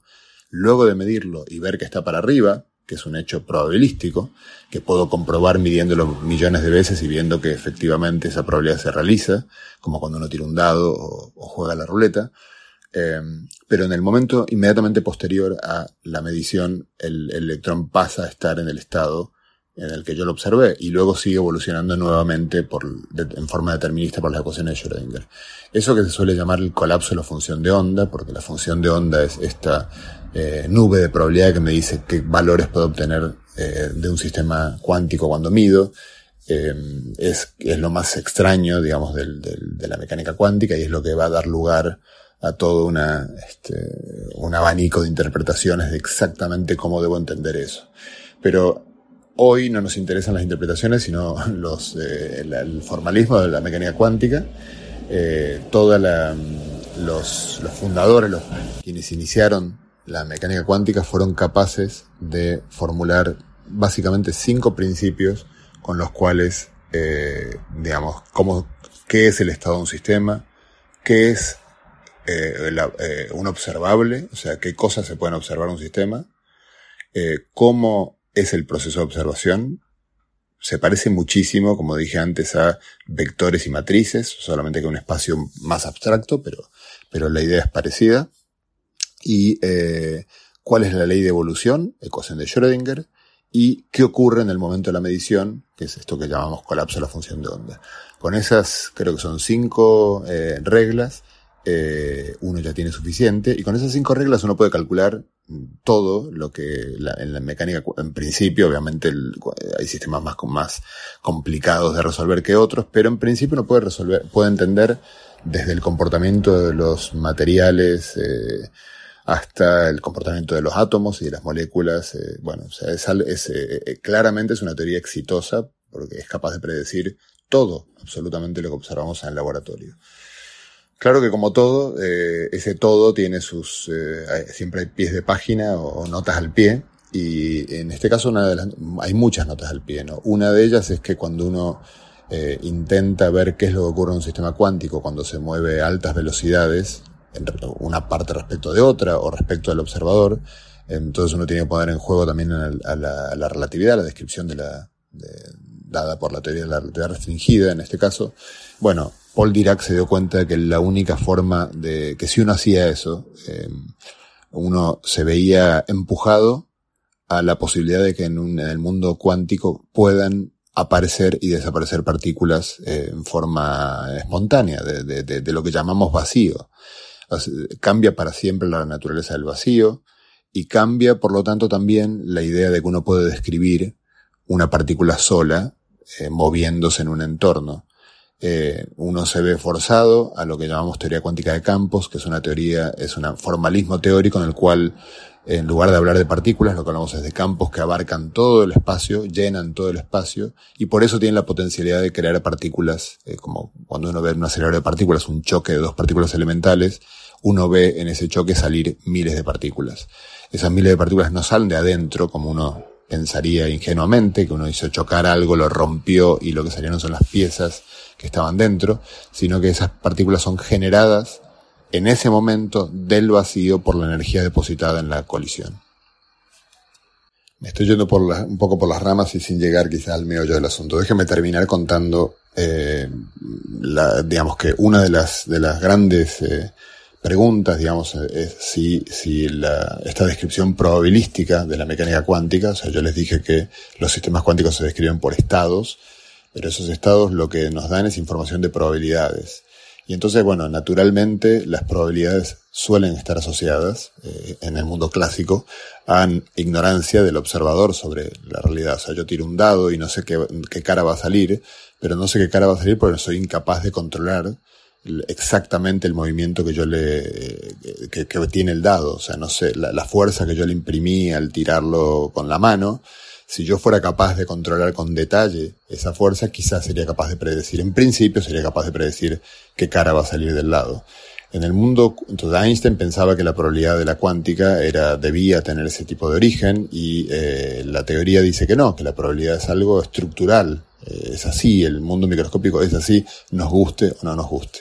Y eso se dirimió de manera bastante espectacular en, entre la década del 70 y la década del 90 con varios experimentos. Déjenme centrarme en el que en el año 82, 83 hizo Alan Aspect y que fueron los ganadores del Premio Nobel de Física este año. Lo acaban de recibir hace muy poquitos días en Estocolmo.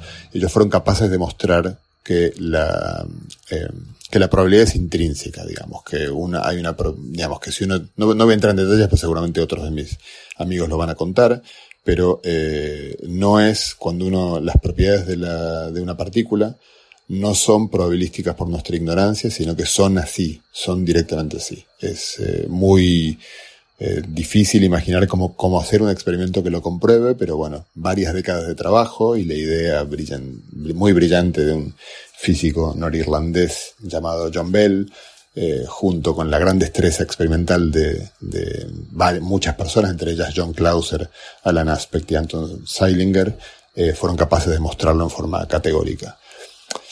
Vamos a hablar próximamente de cómo interpretar estas eh, extrañas leyes. La mecánica cuántica y la teoría cuántica de campos abren una nueva forma de entender el mundo que, que yo creo que es muy interesante y con la cual quiero cerrar mi intervención. Y es eh, muy distinta a, la mecánica clásica. Y es que todas las teorías basadas en la mecánica cuántica tienen un factor común y es que describen matemáticamente estructuras que no son directamente aquellas que observamos. Eso quiere, esto no tiene nada de místico ni nada por el estilo, simplemente matemáticamente yo describo una, serie de, de un, conjunto de, de cantidades eh, que luego las que mido están relacionadas con las que, con las que describo, pero no son directamente ellas. Eh, ¿Cómo están relacionadas? Está, eh, es matemáticamente preciso y siempre les pido que recuerden que somos capaces de medir propiedades de las partículas elementales con 10 cifras significativas, con muchas, el, el récord está en 10 cifras significativas. Somos capaces de hacer predicciones con la teoría de propiedades, concretamente en este caso del electrón, con 10 cifras y medirlas con 10 cifras y comprobar que la teoría es correcta con 10 cifras. Yo creo que eh, nunca he, me he tomado el trabajo, pero yo creo que en, dejando de lado la, la, física cuántica, no creo que haya ninguna disciplina científica en la cual el éxito en la predicción y la medición alcance mmm, ni siquiera cuatro cifras. Este, así que llegar a diez cifras es algo muy, muy espectacular. Estamos hablando de la descripción más precisa y más exitosa de la historia de la ciencia. Y sin embargo, una descripción que nos deja perplejos porque eh, choca permanentemente cuando queremos entenderla, visualizarla, choca con nuestra intuición. ¿Cómo se resuelve ese tema? Bueno, se resuelve cambiando un poquitito la intuición, trabajando sobre la intuición. Al final la intuición es un ejercicio de acostumbramiento, es cuando, es cuando la intuición es cuando mmm, el, cerebro, el pensamiento puede, puede transitar solo, sobrevolar de alguna manera el territorio sin entrar en, en los detalles.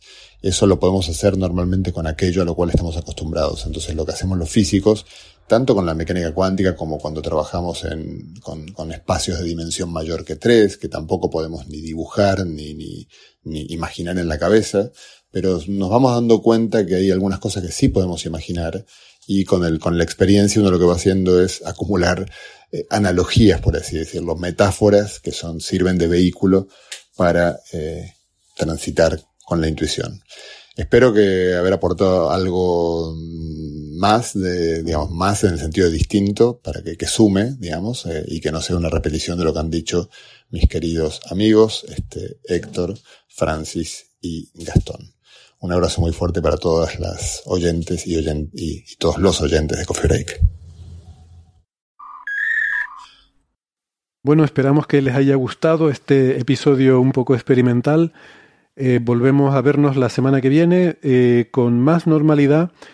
Aunque, eh, si les digo, esta semana no tuvimos la grabación del directo en YouTube porque era una colección de audios individuales, no nos reunimos para hacer la tertulia, pero la próxima semana sí que pondremos eh, la grabación de el, el vídeo que, cuando, de, que hicimos cuando grabamos ese especial sobre interpretaciones de la física cuántica pero es, es, algo que ya está grabado. Entonces lo, lo, pondremos a la hora habitual de Coffee Break, pero que sepan que es eh, un falso directo. Entonces, bueno, eh, no, no queremos engañar a nadie, total transparencia. Pero bueno, hay gente que le gusta lo de ver el programa en YouTube. Esta semana no ha sido posible, pero la próxima semana sí que lo tendrán ahí. Recuerden simplemente que es una, una grabación, no queremos engañar a nadie.